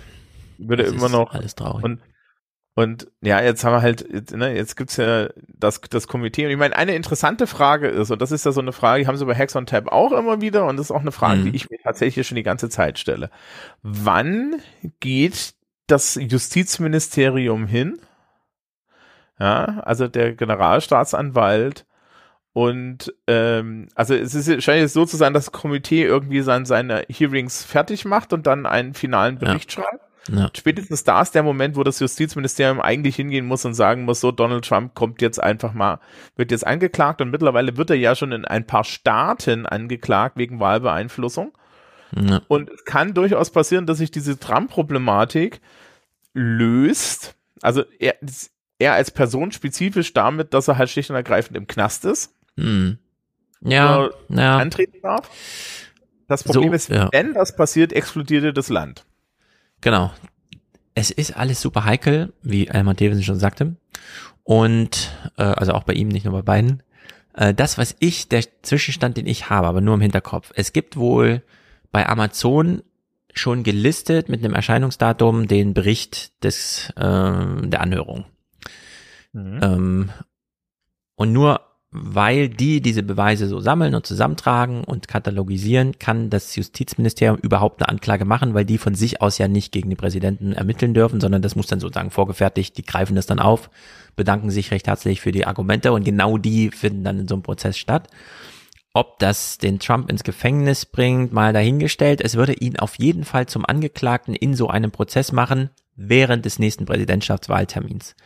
Und das äh, würden dann die äh, Republikaner entweder aus formalen, aber eben auch aus informalen Gründen einfach nicht akzeptieren. Ja, gerade Rick DeSantis. Also das wäre ja nun die Vorlage für ihn. Wir können doch nicht hier gegen ihn läuft gerade so ein Verfahren. Leute, habt ihr, habt ihr das mal gesehen? Ihr müsst natürlich mich jetzt zum Präsidentschaftskandidaten machen.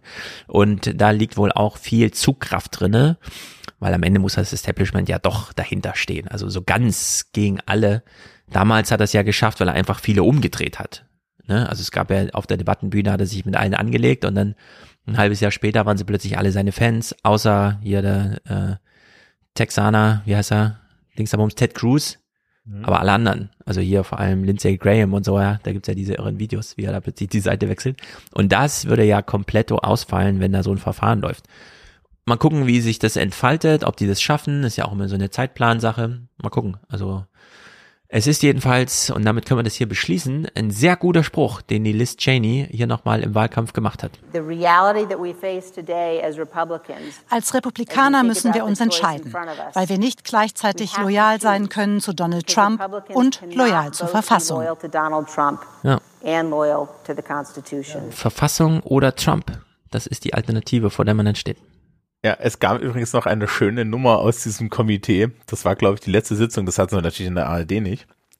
Wo sie ganz am Ende so ganz nonchalant sagt, im Übrigen, wir haben ähm, einer unserer Zeuginnen, Zeugen, Ah. wurde, und er hat hier noch nicht Ja, richtig, ausgesagt, genau. Ja, ja. wurde von Donald Trump angerufen und unter Druck gesetzt. Ja. Er hat uns informiert und wir haben das äh, Justizministerium informiert. Es sind Ermittlungen eingeleitet, liebe Mhm. Kinder. Das ist Für natürlich diese- eine Ansage, ja, weil Genau. das ist im Endeffekt auf jeden Fall justiziabel. Ja, das ist Behinderung der Justiz und das ist ja eh immer das Interessante. Du hast immer ein Problem, das Politiker haben. Darüber würden sie eigentlich nicht stolpern, aber über ihre Herangehensweise, das Problem zu lösen, stolpern sie dann. Ja, und das hast du hier dann eben auch wieder. Donald, äh, das ist Boris Johnson genau dasselbe. Und, Richtig, genau. Äh, Da und da muss man dann halt sagen, so, das, sind, ja.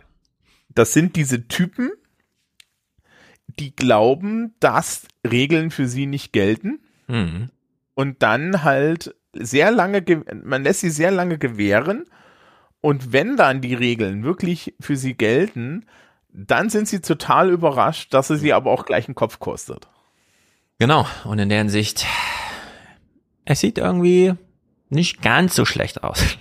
Insgesamt. Äh, man hat eben auch mit viel Inkompetenz zu tun.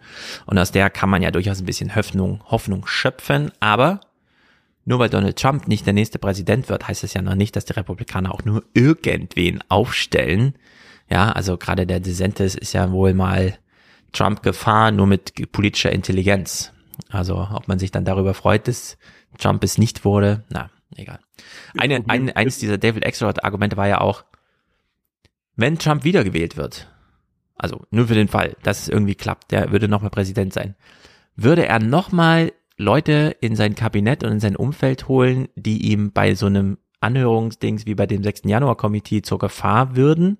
Oder würde er diesmal wirklich auf Loyalität achten? Und da hat David Axelrod einen ganz großen Achtung, Achtung, Achtung Punkt draus gemacht. Und das stimmt natürlich. Äh, da werden jetzt alle klüger, ja, im Sinne ihres Partikularinteresses und das ist dann auch gefährlich. Also in der Hinsicht, naja. Johnson hat das ja immer hingekriegt, dass die Leute loyal waren. Bis sie ihm dann alle gemeinsam, ja, gleichzeitig die Messer gezogen haben und Jetzt ist geplatzt, genau. Gut, damit haben wir hier einen schönen, launigen Abend äh, mit gar nicht so ausgedachten Visualisierungen, die außerhalb Deutschlands stattfinden, mal durchgepaukt. Herzlichen Dank an dich, Thomas. Wir grüßen dich natürlich nach Bamberg, wünschen allen Beteiligten ein schön, schönes Einschwenken in die Sommerferien. Ja. Möge das Hamsterrad dann mal anhalten. Hm? Gibt ja schon Bundesländer, die sind schon mittendrin. Genau, Hessen noch nicht, Bayern auch noch nicht. Nee, wir sind immer das Letzte. Genau. Matthias hat Musik ausgesucht diesmal, äh, hat mit amerikanischem Bezug, werdet ihr gleich hören. Danach kommt ein Audiokommentar zur Wärmepumpe, weil ich mich das letzte Mal drüber lustig gemacht habe, dass die in, äh, in den Nachrichten einfach so salopp sagen, da wird Wärme verdichtet, obwohl da so ein Gas verdichtet wird, man braucht dafür Energie. Ja gut, klar, irgendwie kann man dann auch sagen, es wird Wärme verdichtet. Ich finde es trotzdem immer noch lustig zu sagen, es wird Wärme verdichtet, obwohl man dann doch etwas raffinierteres Zeug da macht. Aber es ist so kompliziert, eine Wärmepumpe so einzubauen, dass sie auch wirklich gewinnbringend funktioniert, dass zu wenig verbaut werden. Es fehlt uns da Kompetenzen. Da kann man ja wohl nicht von einem Podcaster verlangen, dass er äh, es akzeptiert, im Fernsehen einfach zu hören, da wird Wärme verdichtet. Aber gut, äh, die Aufklärung, wie gesagt, kommt in den Audiokommentaren. Und damit beschließen wir diesen launigen Abend. Nächste Woche ist dann Mick zurück. Wir gehen deutsche Politik all in. Auch mit so ein paar Themen, die ich vorhin nur genannt hatte. Inflation hier, IG Metall Forderung da. Mal gucken, wie sich das so entfaltet so insgesamt. Und allen, die schon Ferien haben, wünschen wir einfach schöne Ferien. Ja.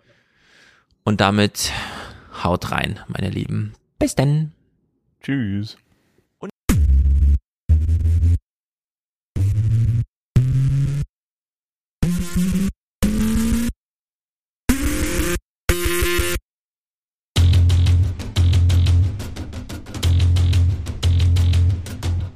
Democratic values that we stand for would be overrun.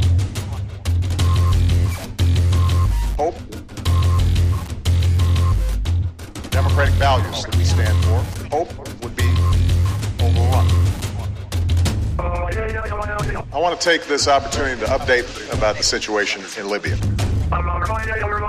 Last month, protesters took to the streets across the country to demand their universal rights. But they were met with an iron fist. We came. Within days, whole parts of the country declared their independence from a brutal regime. And members of the government serving in Libya and abroad chose to align themselves with the forces of change. Muammar Gaddafi clearly lost the confidence of his own people and the legitimacy to lead. We saw.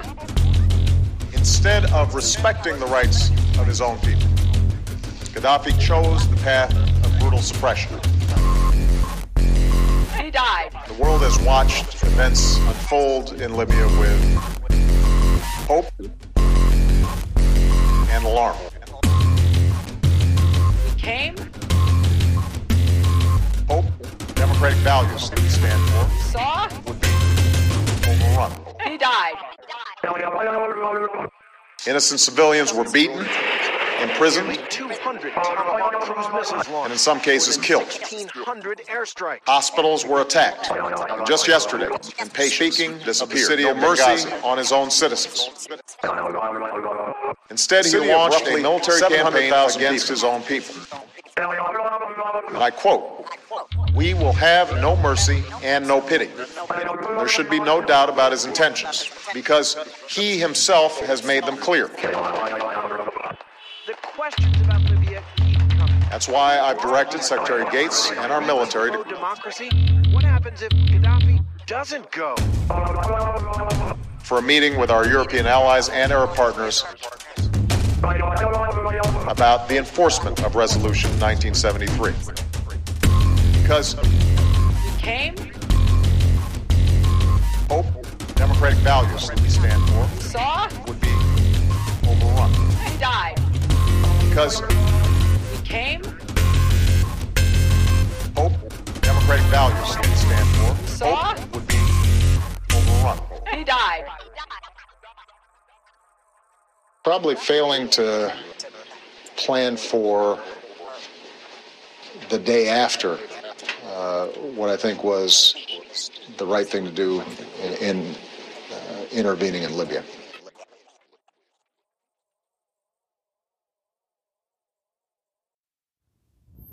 Hallo Leute, der Martin aus Jena hier.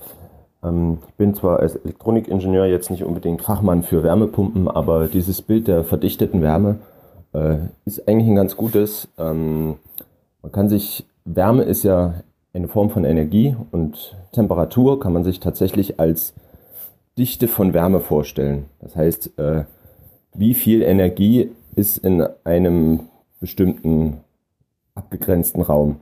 Und deswegen ist die Verdichtung von Wärme tatsächlich, man nimmt die Energie aus der Umgebung und pumpt sie in diesen einen Raum und verdichtet damit die, die Wärmeenergie in diesem Raum. Von daher ist die Wärmeverdichtung eigentlich ein ziemlich gutes Bild. Oder noch ein bisschen bildlicher, wenn wir uns äh, die Wärmeenergie in kleinen Paketen als kleine Kügelchen vorstellen, äh, dann wären die quasi nicht so dicht verteilt, wenn es kalt ist, also draußen. Oder ähm, halt, wenn sie dicht gepackt sind, dann ist es warm. Und die Wärmepumpe sammelt diese Kügelchen nun außen auf, verdichtet sie zu einer höheren Kugeldichte und pumpt sie in die Wohnung rein. Äh, genau, so funktioniert ungefähr eine Wärmepumpe.